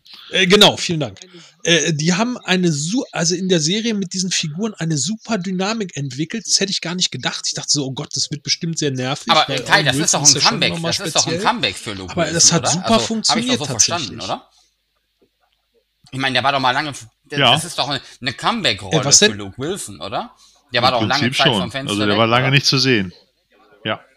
Ja, aber auch äh, aus Ja. persönlichen Gründen. Der war ja so ein bisschen durch insgesamt. Der, also der taucht ja jetzt auch in ein paar Und Sachen vor Corona. mal wieder auf. Äh, aber mein persönliches Highlight in der Serie war relativ am Ende, als die äh, anderen Loki-Varianten auf, auf dem äh, äh, Kroko-Loki fand ich äh, mit dem kleinen goldenen Hütchen, da war alles aus. Ja, ja, so ist es. Also, ja, äh, ja, auch ich war ein bisschen irritiert bei der einen oder anderen Serie. Ähm, aber ich sag mal so, es wird Leute finden, wird, werden sich eine Menge Leute finden, die sich durchaus auch äh, mit WandaVision äh, gütlich geben. Ich fand die auch durchaus interessant. Ich kannte aber den Bezug zu der von dir erwähnten Serie nicht zum Beispiel und fand sie auch ein bisschen lang. Aber äh, es ist halt generell bei Streamingdiensten habe ich mittlerweile das Gefühl, dass es nicht mehr darum geht, eine gute Handlung in einem entsprechenden interessanten Tempo voranzutreiben, sondern eher habe ich das Gefühl, die Anzahl der Folgen müssen vorangetrieben werden, damit genug Content produziert wird. Ja, Ja, äh, genau. für entsprechend viel Geld. So, und das, das, darunter leidet die ein oder andere Serie durchaus, nicht nur bei Marvel und bei Disney halt. Aber Zum Beispiel auch unser Podcast. Ich meine, zweieinhalb Stunden. ja, deshalb kommen wir auch jetzt zum Ende. Deshalb Der wollte ich jetzt einen Ausblick. kurzen Ausblick machen. Was wünscht ihr euch fürs nächste Jahr? Was wünscht ihr euch unterm Weihnachtsbaum? Und welche Serie habt ihr euch für die Weihnachtsfeiertage aufgehoben? Und es muss jetzt keine Marvel-Serie sein. Dann fange ich doch mal an. Ja. Also, ich Dank. habe mir für die Ja. Weihnachtsferien vorgenommen, The Expense. Mhm. Ähm, da bin ich immer mal rausgeflogen und dann, äh, ihr kennt das ja, jetzt weiß ich gar nicht mehr, was in der ersten Staffel passiert ist. Das werde ich also von vorne nochmal anfangen. Das ist mein Weihnachtsprojekt äh, quasi. Und dann freue ich mich 2015 ganz, ganz, ganz extrem. Jetzt nicht klassisches Trashothek-Material, aber Star Trek Strange New Worlds. wird für mich, glaube ich, das sein, was ich, äh, dem ich am meisten entgegenfiebern werde in 2022. Ja, das ist die Serie. Äh, ist das eine Serie? Äh, und der Pike, Ah, der Pike-Darsteller ist Ja, ja, ja, ja, in klar, Discovery Bescheid. aufgetaucht und hat ja schon eine Staffel die Discovery kommandiert. Groß, aber mit Spock und Nummer 1, großartiges Ensemble, sieht, also funktioniert bisher ganz gut in Discovery und wird auch sicherlich als einzelne Serie gut funktionieren und mit dem Versprechen, etwas mehr zur alten Star Trek Erzählweise, dem Fall der Woche zurückzukehren, ähm, wo ich jetzt so langsam aber sicher auch mal wieder Lust drauf habe.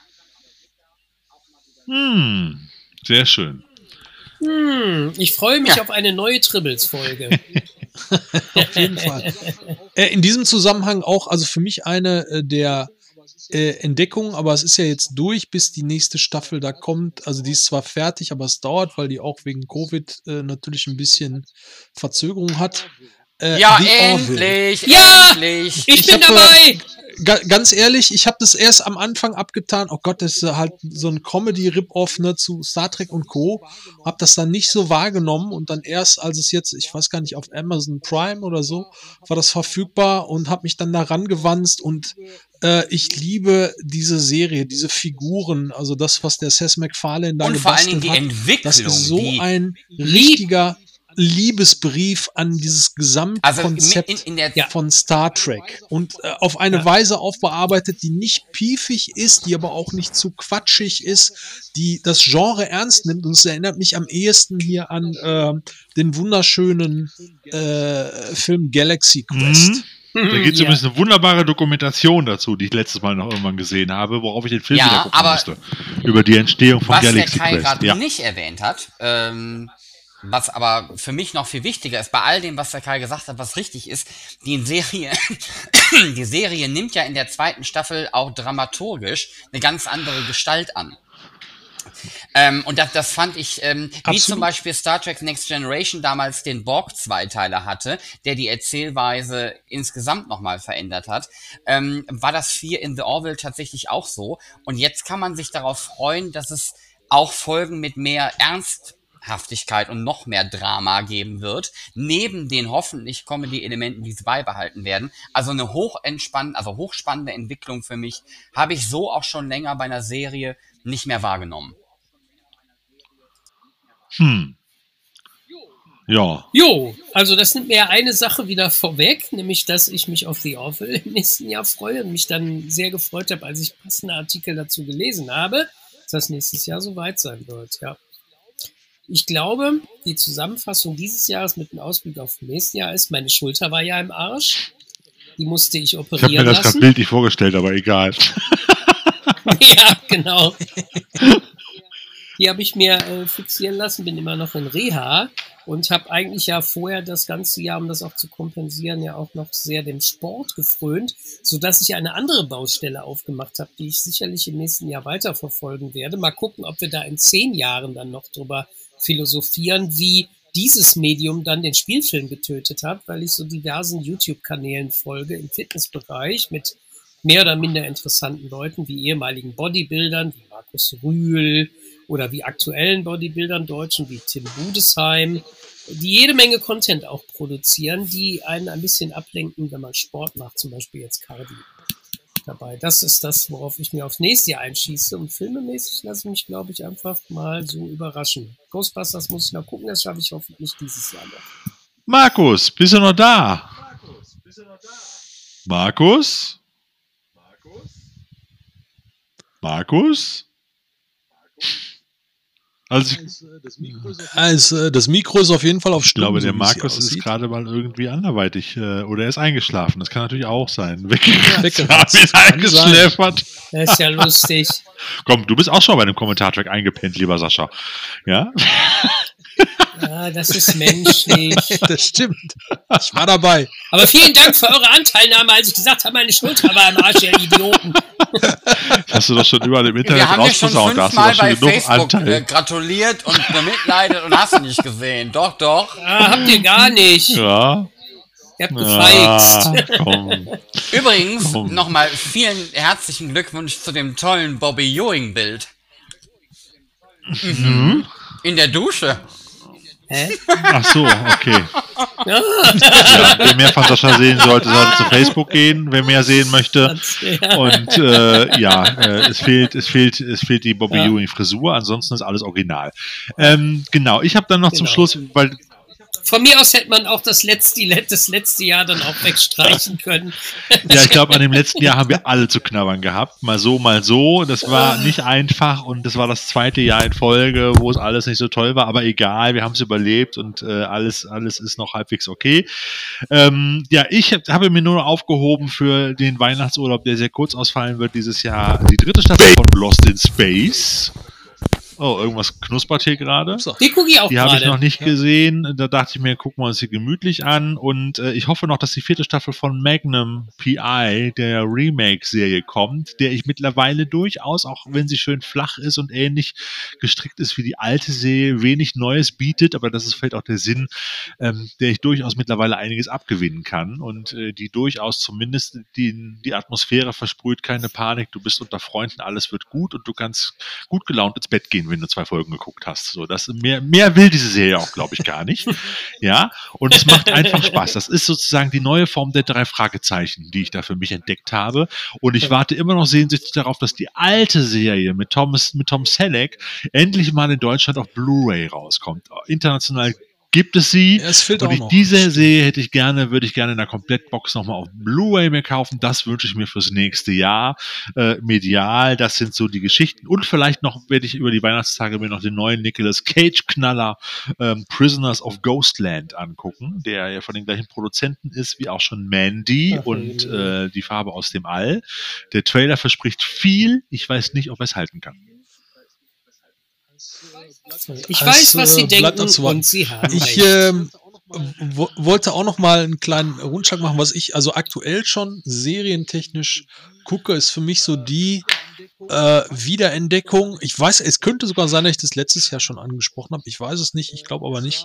Äh, und zwar eine äh, sehr schöne alte englische Serie, die ich als Knirps immer nicht sehen konnte, weil die sehr spät kam. Erst so 22.30 Uhr, 23 Uhr lief das immer, war hier aber in Deutschland, wie auch international ein totaler. Quotenrenner. Die. Profis, ganz, gen ganz genau. Eine unfassbar, also ich habe den Vorspann von damals in meinem Kopf, aber ich habe das nie gesehen, das ist völlig an mir vorbeigegangen. Aber das jetzt wiederentdeckt und bin so un unfassbar begeistert, weil die äh, in der Zeit schon also Sachen gemacht haben, die damals schon nicht gingen. Die waren damals schon drüber extrem gewagt und dennoch nicht ganz so einseitig wie äh, dieses äh, sehr konservativ ausgerichtete Format äh, vermitteln möchte. Das ist schon eine sehr, sehr geile Serie, vor allem in unseren heutigen Zeiten, in denen doch, sagen wir mal, äh, das Östrogen, das Testosteron im Kino äh, zum Großteil abgelöst hat, ist das einfach mal ein netter Throwback. Äh, jetzt nicht nur in eine vergangene Zeit, das ist gar nicht so das Drama, aber ähm, wo, wo sich das männliche Publikum auch mal wieder ein bisschen wieder zu Hause abgeholt fühlen kann. Und das meine ich gar nicht in einem sexistischen Sinne, äh, sondern weil es einfach zum Großteil eine Männerwelt ist, die da gezeichnet wird, was natürlich der Zeit geschuldet ist, aber auch die Frauenfiguren, die da vorkommen, sehr äh, divers sind und äh, vor allem auch nicht so die üblichen äh, Beheimmütterchen und, und äh, Blondchen, die natürlich auch auftauchen. Äh, also da wird nach allen Seiten ausgeteilt und die haben richtig taffe Themen da drin, ne, von Mhm. Terrorismus bis zu Rassismus. Es gibt eine Episode, die wohl bis heute in England nicht mehr ausgestrahlt wird, wo es quasi um so eine englische Ku Klux Klan Variante äh, geht, also so, so eine Rassistenbande, äh, äh, die da äh, die Bevölkerung terrorisiert. Äh, fantastisch. Also es ist eine, eine wirklich, wirklich äh, sehr, sehr tolle Serie, die man äh, gerne, Eine, gerne. einer meiner. All-Time-Favorites, die ich immer wieder gerne zwischendurch mal ein, zwei Folgen gucke, wenn ich nachts dann noch irgendwie nicht ins Bett gehen kann oder nicht schlafen kann. Und dann gucke ich mir gerne immer noch mal eine Folge The Professionals im Original, die Profis, an. Und äh, die gibt's ja übrigens bei Amazon Prime. Ich weiß nicht, ob es die noch gibt, aber die gab's ja ganze Zeit lang, gab's die Staffeln alle äh, fünf Staffeln kostenlos halt. Ne? Ja, inzwischen gibt's Ah, nur okay. noch die ersten vier Staffeln kostenlos, aber die kann man noch gucken. Es gibt noch, es gibt da auch, kann man wieder für Koch Werbung machen. Da Mhm. gibt's auch eine Blu-ray-Gesamtbox von sogar mit Ich habe sie noch als Extras. Einzelboxen. Die hatte ich mir jetzt tatsächlich zugelegt. Hm. Auch da wieder. Wir kaufen uns wieder die nächste äh, und, Generation. Äh, genau. Äh, aber äh, das, das war äh, eine ganz, ganz Spitzennummer. In diesem Jahr sind tatsächlich auch äh, äh, ja noch so ein paar äh, hochinteressante Releases rausgekommen. Ein paar Aber Entschuldigung, dann kannst du auch noch, bevor du das nächste nennst, Ashes to Ashes kann man dann auch nochmal gucken, wenn man Profis Ja. guckt. Was ist denn Ashes to Ashes? Zurück in die 80er, das war irgendwann so Ende der 2000 bis 2010, gab es da mal so ein paar Staffeln, da war da so ein Polizist, der nicht genauso weiß, ob er jetzt im Koma liegt oder tot ist oder ob er tatsächlich in die Rei Zeit zurückgereist ist und wieder in den 80ern als Polizist arbeitet. Ah. Also Äh, war das nicht, war das nicht, äh, äh, Ich kenne kenn das unter einem das? anderen Titel auch. Das ist ein, das, hieß was ihr meint, ist ein Remake. die 80er. Ähm, die Serie ist in, vor ein paar Jahren nochmal geremaked worden. Äh, Irgendwas mit, ja, die, die, hieß im sie die hieß im Original Genau. irgendwie Mars. richtig. Ähm, das ist das, Ja. d- das, ist das Remake von äh, der Serie, von der Sascha spricht. Ah. Ah, okay, das ist ja mega spannend. Schau mal. Ja. Ja, aber die Profis, Ja, da gab's das, genau, das war, das war die 80er und vorher gab's Gefangen in den 70ern, Live on Mars. Und das passt Ja, genau. halt auch sehr, genau, ja, ja. ach, ja, so ist das. Also guckt Ja, euch Lewis. Collins, Martin Shaw und Gordon Jackson als Major George Cowley in die Profis an. Richtig geil. Absolut. Ähm, wa was ich jetzt im in diesem Jahr sind einige spannende äh, Releases und auch Einhörner tatsächlich rausgekommen. Jetzt aktuell gerade im November äh, die sehr schräge und nicht zu erwartende Restaurierung von Andy Warhols Äh? Frankenstein. Und zwar sogar in 3D. Die 3D-Fassung haben die komplett in 4K Unglaublich. restauriert. Äh, es ist ein Kracher vor dem Herrn. Die Edition ist natürlich sofort, also jetzt aktuell erstmal ausverkauft gewesen bei Vinegar Syndrom. Da wird aber wahrscheinlich noch mal was nachkommen. Ähm, es ist jetzt ga ganz brandaktuell. Mein lieber äh, äh, Freund äh, Mike Siegel, äh, unser äh, deutscher äh, Peckinpah-Überexperte und äh, Filmsammler, äh, hat es tatsächlich geschafft, äh, ebenfalls ein weiteres Einhorn ausfindig zu machen. Und zwar den lange, lange verschollenen Director's Cut von Sam Peckinpahs letzten Film, das Osterman Weekend. Cool. Und zwar die einzig existierende Filmkopie, Filmrolle von Peckinpah selber, von seinem Original-Cut. Die hat er ausgegraben. Die wird, ähm, äh, ist jetzt schon in 2K abgetastet und restauriert worden. Erscheint nächstes Jahr zunächst erstmal in Australien. Es wird aber auch weitere Releases geben. Das finde ich einen totalen Kracher, weil das auch so ein Ding ist, wo, wo man immer geglaubt hat, nee, das ist weg, das gibt's nicht mehr. Äh, und äh, jetzt ist es doch aufgetaucht. Mit dem, Hurra, hurra. mit dem Soundtrack von. Lalo Schifrin. Oh, Genau. Cool. Ja, äh, es kommt alles dann doch irgendwie wieder ans Tageslicht, habe ich das Gefühl. Und äh, da kann man sich dann immer wieder auf neue Schätze Nur der freuen. Markus irgendwie nicht. Ja, der, der bleibt jetzt abgetaucht. Ich glaube, der ist weg. Ich glaube, der ist wirklich eingeschlafen. Ganz ehrlich, der hatte wohl einen harten Tag und äh, ja, jetzt ist er, ist er fort. Genau. Eine, eine finale Empfehlung möchte ich da noch raushauen, weil sich jetzt verschoben hat. Eigentlich sollte es schon raushauen. Hier, es, kö- man könnte fast meinen, ich wäre auf der Gehaltsliste von Koch. Ich sollte mich da mal anmelden. Äh, aber die haben ja jetzt schon eben, da kommen wir dann noch mal zum Den Wüstenplaneten. alten. Hm? äh, eine schöne äh, restaurierte Wüstenplanet-Fassung rausgebracht, aber äh, äh, das äh, Kronjuwel, das Prunkstück, wird jetzt leider doch dann erst im Februar äh, äh, erscheinen, 2022, äh, die Ultimate Edition. Und warum ist das spannend? Nicht nur, weil da viel mehr Krempel mit bei ist, Soundtrack, äh, da ist ähm, auch noch äh, eine, eine, eine Graphic Novel mit bei, ein komplettes Artbook zu dem Lynchfilm und so weiter. Aber den wirklichen Kracher, den die da rausbringen, ist äh, der Fan-Edit dieses Films, bekannt als der Spice Diver Cut. Da hat sich ein Fan hingesetzt und quasi aus allem vorhandenen Material eigentlich die Fassung versucht zu rekonstruieren, beziehungsweise nicht mal zu rekonstruieren, sondern hat da im Prinzip äh, wahrscheinlich das draus gemacht, was Lynch draus gemacht hätte, wenn man ihn zum Ende hingelassen hätte. So, der hat ja auch nicht einen knapp zwei Stunden Kinofilm im Sinn gehabt, der hatte ja auch mit drei bis vier Stunden irgendwie an Laufzeit gerechnet und Erzählzeit. Äh, und diese Fassung ist, man kann die wahrscheinlich jetzt sogar immer noch auf YouTube schauen. Man muss einfach mal bei YouTube ähm, Spice Diver äh, Cut, also Dune, äh, Spice Diver Cut oder Final Cut eingeben.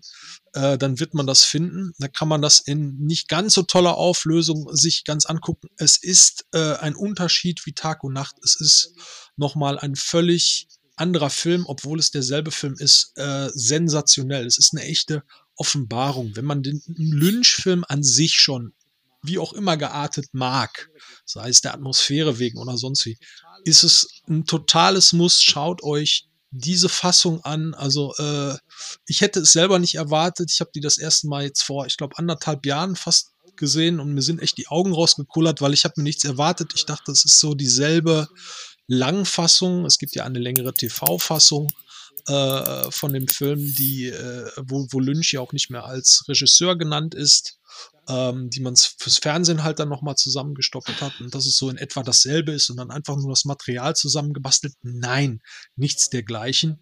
Ähm, ganz tolle Geschichte und das bringt Koch in dieser Ultimate Edition raus und angeblich sogar in kleiner HD-Auflösung. Immerhin ähm, ich bin da maßlos gespannt drauf, freue mich da riesig drauf, das auch nochmal zu gucken. Äh, für Wüstenplaneten-Fans auf jeden Fall die. Äh, so, jetzt genug Werbung gemacht und die Langfassung, äh, die ultimative ja. Langfassung für unser Podcast haben wir jetzt auch erreicht, äh, lieber Kai und äh, lieber Sven und lieber Sascha und auch lieber Markus, wenn du diesen Podcast nochmal hörst. Wir fanden es schade, dass du, wir freuen, wir fanden es toll, dass du da warst. Wir fanden es schade, dass du jetzt schon wieder weg bist, aber ähm, äh, es ist halt manchmal so, manche Menschen kommen mal später und gehen früher und aber nichtsdestotrotz bedanken wir uns, dass du bei uns gewesen bist. Und wenn du diesen Podcast dann auch hörst, vielleicht noch einmal, dann wünschen wir dir hier auch noch mal ein schönes, frohes Weihnachtsfest und einen guten Rutsch ins neue Jahr. Und das machen wir jetzt, glaube ich, auch für alle, die hier noch zuhören und das Ganze hier überstanden haben. Wir warten aufs Christkind. Bei den meisten dürfte es schon gekommen sein.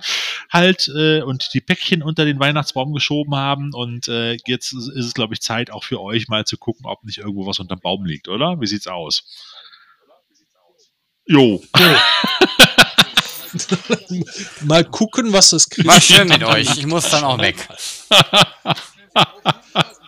Auf jeden genau. Fall. Und wir sind deutlich kürzer als letztes Mal. Also das ist ja nee, schon nee, fast. Nee, nee, hier, letzten, äh, ich glaube, beim letzten Mal sind wir bei zweieinhalb gewesen. Ich glaube, wir sind schon drüber. Nee, ich glaube, letztes Mal Ehrlich? war über drei, drei oh, Stunden. Gottes Willen, wir werden alle älter. Ja, ja. Kai, wir werden alle älter. Wir schaffen das nicht mehr. Fall. Liebe Leute, ich, ja, ich muss raus, ich muss morgen früh zur Reha.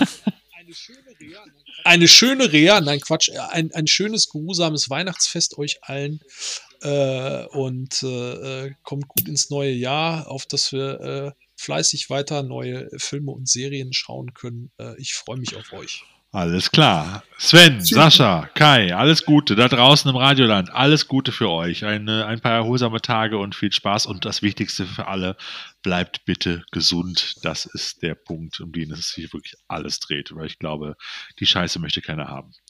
So, und äh, jetzt verabschieden wir uns und sagen Tschüss. Bis Ciao. zum nächsten Mal. Im nächsten okay. Jahr geht es dann, geht's dann irgendwie dann. weiter, aber wir schauen mal. Es wird ein bisschen, wir haben nicht mehr so viel Zeit die nächsten Monate, aber wir kommen irgendwie wieder. Und äh, alles Gute. Bis dann. Bis dann dann. Tschüss. Tschüss. Ich bin wieder da, Freunde. ja, wir hatten schon vermutet, du bist irgendwie weggenickt oder sowas. Das kann ja durchaus passieren bei so einer langen Sendung, lieber Markus. Nein, nein, nein. Also eingeschlafen bin ich nicht, aber ich war für kurze Zeit unabkömmlich. Indisponiert, alles klar. Genau. Gut, dann noch an dich jetzt hier sozusagen im äh, Epilog äh, äh unseres gigantischen Podcasts auch für dich nochmal die Frage, was ist denn für dich der Wunsch äh, sozusagen ins nächste Jahr? Was wünschst du dir unterm Weihnachtsbaum und vor allem, welche Serie oder welche Filme hast du dir für die Weihnachtsfeiertage aufgehoben? Für die Weihnachtsfeiertage, das ist eine sehr gute Frage, denn über die Feiertage, also auch die Zeit ähm, bis nach Silvester, da schaut man ja oft Klassiker. Hm? Und bei mir ist das eigentlich immer, also das sind dann immer Filmreihen, im besten Fall eine Trilogie. Und bei mir ganz hoch im Kurs stehen hier immer die Rocky-Filme, die klassischen, Hm? als auch der Pate. Hm. Also vor allem der Pate 1 und 2 natürlich. Und den, die neue Fassung des dritten Teils habe ich noch nicht gesehen. Es ist also sehr gut möglich, dass ich die Gelegenheit nutze und äh, mir jetzt äh, mal die neue Schnittfassung des dritten Teils anschauen werde. Also ich nutze die Feiertage auf jeden Fall, um äh, oder oftmals, um mir Klassiker nochmal neu anzuschauen. Ansonsten ähm, wird wahrscheinlich hinauslaufen auf The Witcher, die zweite Staffel und morgen, das kann ich glaube ich schon sagen, weil es ja jetzt, wenn es ausgestrahlt wird, in der Vergangenheit spielt, ähm, werde ich mir Matrix 4 anschauen dürfen in einer Pressevorführung. Da bin ich sehr gespannt drauf, weil ich ja zu den ganz wenigen Menschen gehöre, die tatsächlich Matrix Reloaded und insbesondere Revolutions, also den dritten Teil, sehr, sehr mögen. Deshalb freue ich mich unheimlich auf den vierten Teil. Aber ich bin mir bewusst, dass ich mich hier in einer Minderheit befinde.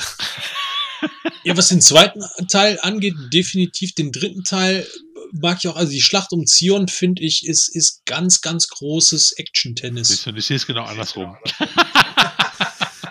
Ja, nee, da, da den zweiten stimme, Teil besser? Ja, da stimme ich Kai Faszinierend. zu. Ich glaube, das Problem beim zweiten Teil ist, oder ich sag's mal so, bei den Matrix-Fans, da gab es immer auf der einen Seite die Philosophen, auf, den andere, auf der anderen Seite gab es die sogenannten Ledermäntel. Also diejenigen, die die Action-Szenen in Zeitlupe toll fanden, etc. Und der zweite Teil, der hatte von beidem zu viel und hat damit niemanden so richtig zufriedengestellt. Also zu viel Gerede, philosophisches Gerede, als auch zu viele Action-Szenen. Und die sind ja im zweiten Teil in Reloaded teilweise so exzessiv. Also ich erwische mich selber immer wieder dabei, dass ich dann die, die Autobahnschlacht als auch die Prügelei in der Gasse mehr oder weniger vorspule. Also da Es ist auch, äh, wenn du es dir heute anguckst, nur noch ganz schwer guckbar. Vom, äh, weil Ja. Matrix 2 da wirklich so dieses, dieses ungleich Verhältnis hast von äh, einer, äh, ich sag mal, intellektuellen Schwere, die aber durch den Rest überhaupt nicht gestützt wird und du dann diese sehr exzessiven, damals natürlich äh, völlig neuen, innovativen äh, Action-Inszenierungen hattest. Äh, aber äh, ich erinnere mich auch damals schon im Kino äh, gesessen zu haben, also gerade halt diese Massenklopperei sah damals schon, äh, ich sag mal, sehr offensichtlich nach Ja. Computer aus und heute ist es ganz fürchterlich, wenn du das guckst. ja, ja, definitiv. Und Ähm, das das- Schlimme ist, dass halt der, der, der Payoff, also das, was die da, äh, ich sag mal jetzt inhaltlich philosophisch vorgeben, nachher überhaupt keinen Payoff hat. Das ist einfach Ja. nur Dampfplauderei äh, der ganz schlimmsten Art, leider. Also wenn ich jetzt Kann hier noch einsteigen würde in die Diskussion, würden wir noch die halbe Nacht hier sitzen, liebe Leute. Wir merken, wir merken, Thorsten Anders möchte äh, diesen Podcast abbrechen. Das liegt wahrscheinlich daran, dass er auch familiäre Verantwortung hat. Im Gegensatz zu Kai und mir. Wir sind quasi die Löwen, die noch frei über die Prärie, die afrikanische Prärie herrschen dürfen, während Thorsten zurück in seine Höhle muss. Schöner könnte Nun, ich es nicht ein schönes ausdrücken. Bild. Ja.